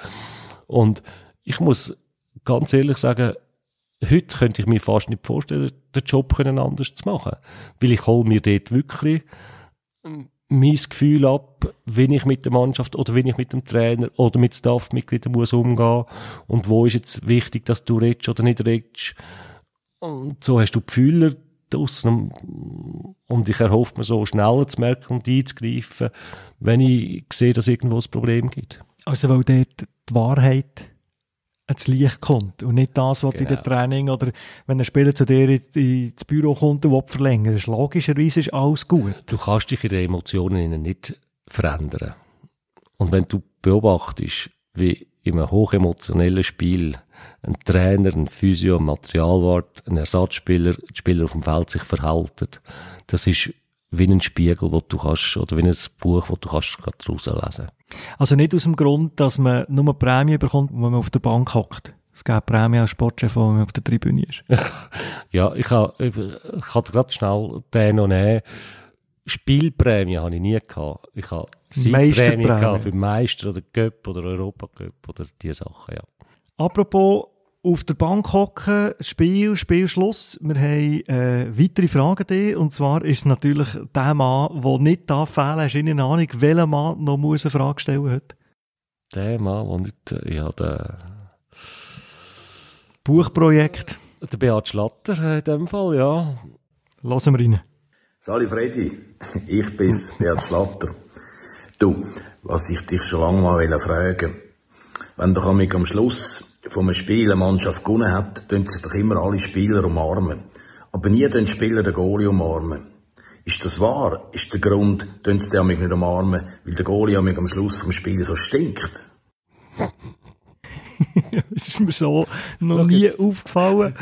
Ich kann mir fast nicht vorstellen, dass der Goalie am meisten stinkt. Der säckelt ja am wenigsten. Das, das, das ist jetzt natürlich, ich kenne die Frage von ihm. Äh, oder ich kann mir vorstellen, wieso dass die Frage kommt. Und das ist wunderbar und das ist typisch Beat. Wir haben schöne Gespräche untereinander, äh, wo du einfach aufheitert oder wo du andere Gedanken gibt, wo du in eine andere Welt hineinkommst. Und das letzte Mal sagt er mir tatsächlich, du, äh, Goalie. Dann sage ich, ja, den würde ich einmal auch nicht umarmen. Er sagt, was, wieso nicht? Dann sage ich, ja, hey, weißt du, was da passiert, wenn der gerade äh, vor der Fankurve steht? Ich weiss, äh, wenn das Becherli aber rührt, was in diesen Becherli innen ist. Und wenn ich das weiss, dann weiss das der Mitspieler auch. Und der will der sich nicht um. Und das hätte er nicht können glauben. Das hätte er nicht in den Kopf hinein. Und jetzt kommt jedes Mal, du, sag mir jetzt ehrlich, wieso stinkt jetzt der wirklich? Dann sage ich, ja, mag der Becherli. Mag der Bierbecher und auch das Zeug, wo, wo ab, äh, oben runterkommt. Wie verändert sich echt der Job vom Sportchef in der Zukunft? Verändert er sich? Beim Trainer sagt man immer, das People-Business wird immer wichtiger. Er wird, äh, der Trainer wird zum, zum HR-Mensch. Er muss alle Belohnen behalten. Ändert sich dann in Bezug auf den Sportchef auch so viel, wie sich der Trainerjob hat verändert? Ja, klar. Und es ist ganz einfach zu sagen, schau, wir zwei werden jedes Jahr ein Jahr älter. Aber die Mannschaft ist immer gleich alt. Oder jünger. Oder Je nachdem, was werden, oder, Mannschaft, ja, es kommen immer junge, jüngere Spieler, die Super League immer, spielen. Die Differenz ja? wird immer, immer grösser natürlich. Und klar, der wird noch ein bisschen jünger, ja, so wie du auch, auch meinst. Aber das verlangt auch von dir, stell dir vor, ich kann unmöglich heute vor einer Mannschaft herstehen, wie du vielleicht noch beim FC Zürich hergestanden bist, oder bei IB. Die Spieler würden dich nicht mehr ernst nehmen. Das ist, du hast auch früher, wenn du GC oder Zürich äh, Trainer am Spieler gesagt hat, bist auf der Bank, bist auf der Tribüne, ist das fertig gewesen und der ist auf der Tribüne oder auf der Bank. Ja, dann ist dann die Zeit gekommen, wo der Spieler die Begründung hat wollen. Und sonst ist er gerade zum Sportchef. Und da hast du als Sportchef etwas müssen sagen. Und sonst ist am anderen Tag der Berater drinnen gesessen. Das meine ich nicht negativ. Im Gegenteil, die Spieler, die, sie trauen sich viel mehr, sie befassen sich viel mehr mit, mit Sachen. Und, äh, du musst mit der Zeit, du musst mit dieser Generation gehen, weil, sonst verlierst du den Faden und dann weißt du auch nicht mehr, was du musst machen und wo du, wo du kannst helfen. Also du musst dich dort drinnen schon bewegen. Und ich denke, gerade für die Trainer ist es etwas ganz schwierig, wo 20 Jahre Erfolg haben und auf ihrer Linie weiterfahren aber nicht merken, dass eigentlich Generationen überschritten haben und sie dort gar nicht mehr so ankommen, um es überhaupt gut können führen oder nicht führen. Was machst du, wenn Spieler mit dem Trainer nicht zufrieden sind? Da gibt es immer eine Handvoll von Spielern, manchmal sogar Stammspieler, und sie direkt bei dir ins Büro kommen? Ich versuche eigentlich mit allen Spielern immer zu reden, über alles zu reden, vor allem über das Privat zu reden. Kann man aber schon angenommen, dass ich nur noch mit dem Spielerrat oder mit dem Captain Sachen jetzt, wenn es um einen Trainer geht. Weil das ist nicht gut, wenn das um erzählt wird. Und das machst du auch nur dann, wenn du wirklich merkst, jetzt jetzt geht's wirklich fast nicht mehr. Jetzt brauche ich irgendwo andere Informationen oder ein besseres Gefühl noch und dann holst du einen, einen Captain oder der Captain kommt auch mal zu dir, wenn er Vertrauen hat oder halt der Spielerrat zu dir, aber sicher nie die ganze Mannschaft drinnen. Und das sind aber immer die Momente, wo du genau weißt, jetzt wird's ganz, ganz schwierig, dass da überhaupt etwas kannst retten es hat Gerüchte gegeben, über einen Nazi-Job äh, haben, wir, haben wir geredet, warum es das nicht äh, könnte geklappt haben. Es hat Gerüchte gegeben, Hannover 96 mal, es hat Gerüchte gegeben, Servet, wo beide mal bist, äh, glaube im Rennen gewesen. Ist etwas dran? Es waren nur Gerüchte gewesen. Woran ist es gescheitert, wenn es nicht zustande kam? Nein, es sind nicht nur Gerüchte gewesen, das ist gerade bei diesen zwei kurz eigentlich vor Vertragsabschluss äh, gestanden, wo, ja, wo dann auch schwierig war, das zu verarbeiten. Und ich habe ein paar solche Fälle in den letzten anderthalb Jahren. Ähm, in Nürnberg habe ich eigentlich das Gefühl gehabt, ich warte jetzt aufs Telefon, wenn ich kann go, go unterschreiben Und es ist halt dann immer etwas dazwischen gekommen. Bei, bei Servet ist es so gewesen, dass das verstehe ich ja sogar noch, dass der Senderos sich dann plötzlich gemeldet hat. Das ist ein Genferkind, der gehört zu Servet. Äh, und gesagt, er will in Einstieg und, und, und Servet ist dann natürlich auch mit dem Präsidenten, mit dem Besnar, wo noch befreundet ist, mit dem Vater Sender, das ist halt dann auch schwierig gewesen und das muss aber auch können nachvollziehen. Das ist dann Hannover, ja, Hannover ist das dritte Mal gewesen, wieso wieder nicht? Und dort, eigentlich bis zum Schluss, habe ich dann gewusst, dass wir noch das Zweite im Rennen sind. Und die Antwort ist dann, das war ein bisschen ein Hammer. Gewesen. Ich weiß nicht, ob sie stimmt oder ob sie als Vorwand hergenommen worden ist, aber Martin Kind hat mir nachher gesagt, ja, sie hätten nicht gewusst, was machen, sie hätten sich jetzt einfach für die Jünger entschieden. Also das sind dann auch noch, äh, ja. Auch noch speziell. Speziell.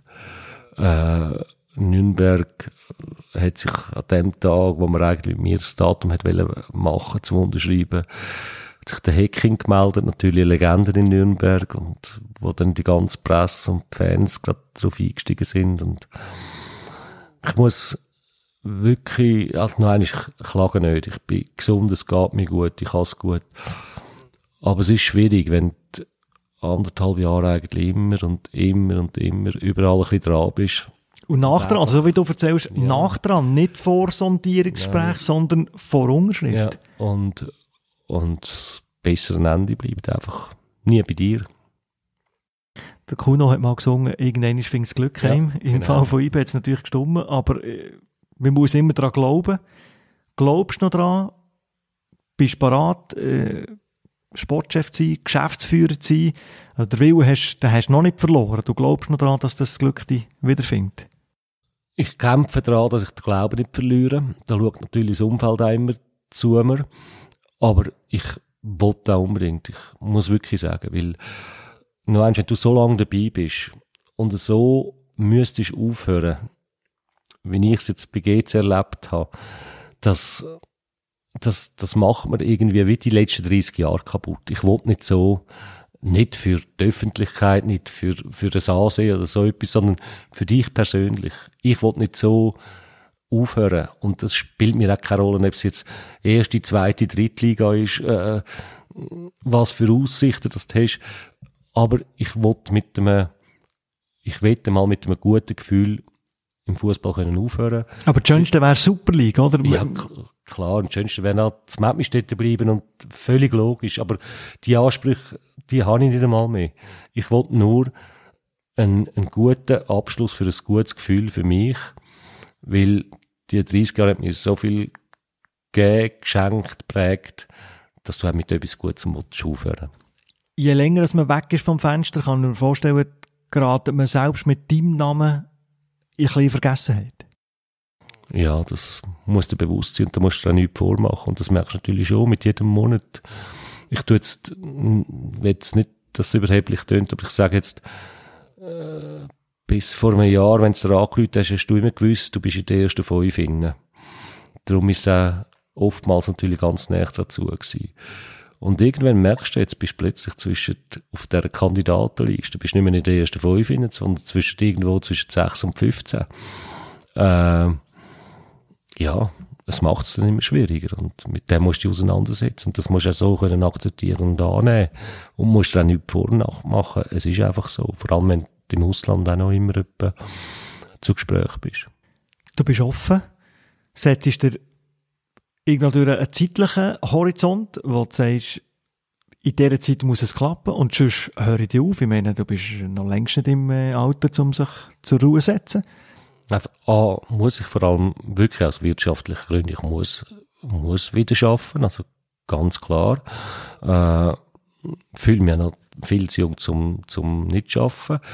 Und ich glaube aber, das Problem ist, dort bin ich nicht ganz ehrlich zu mir.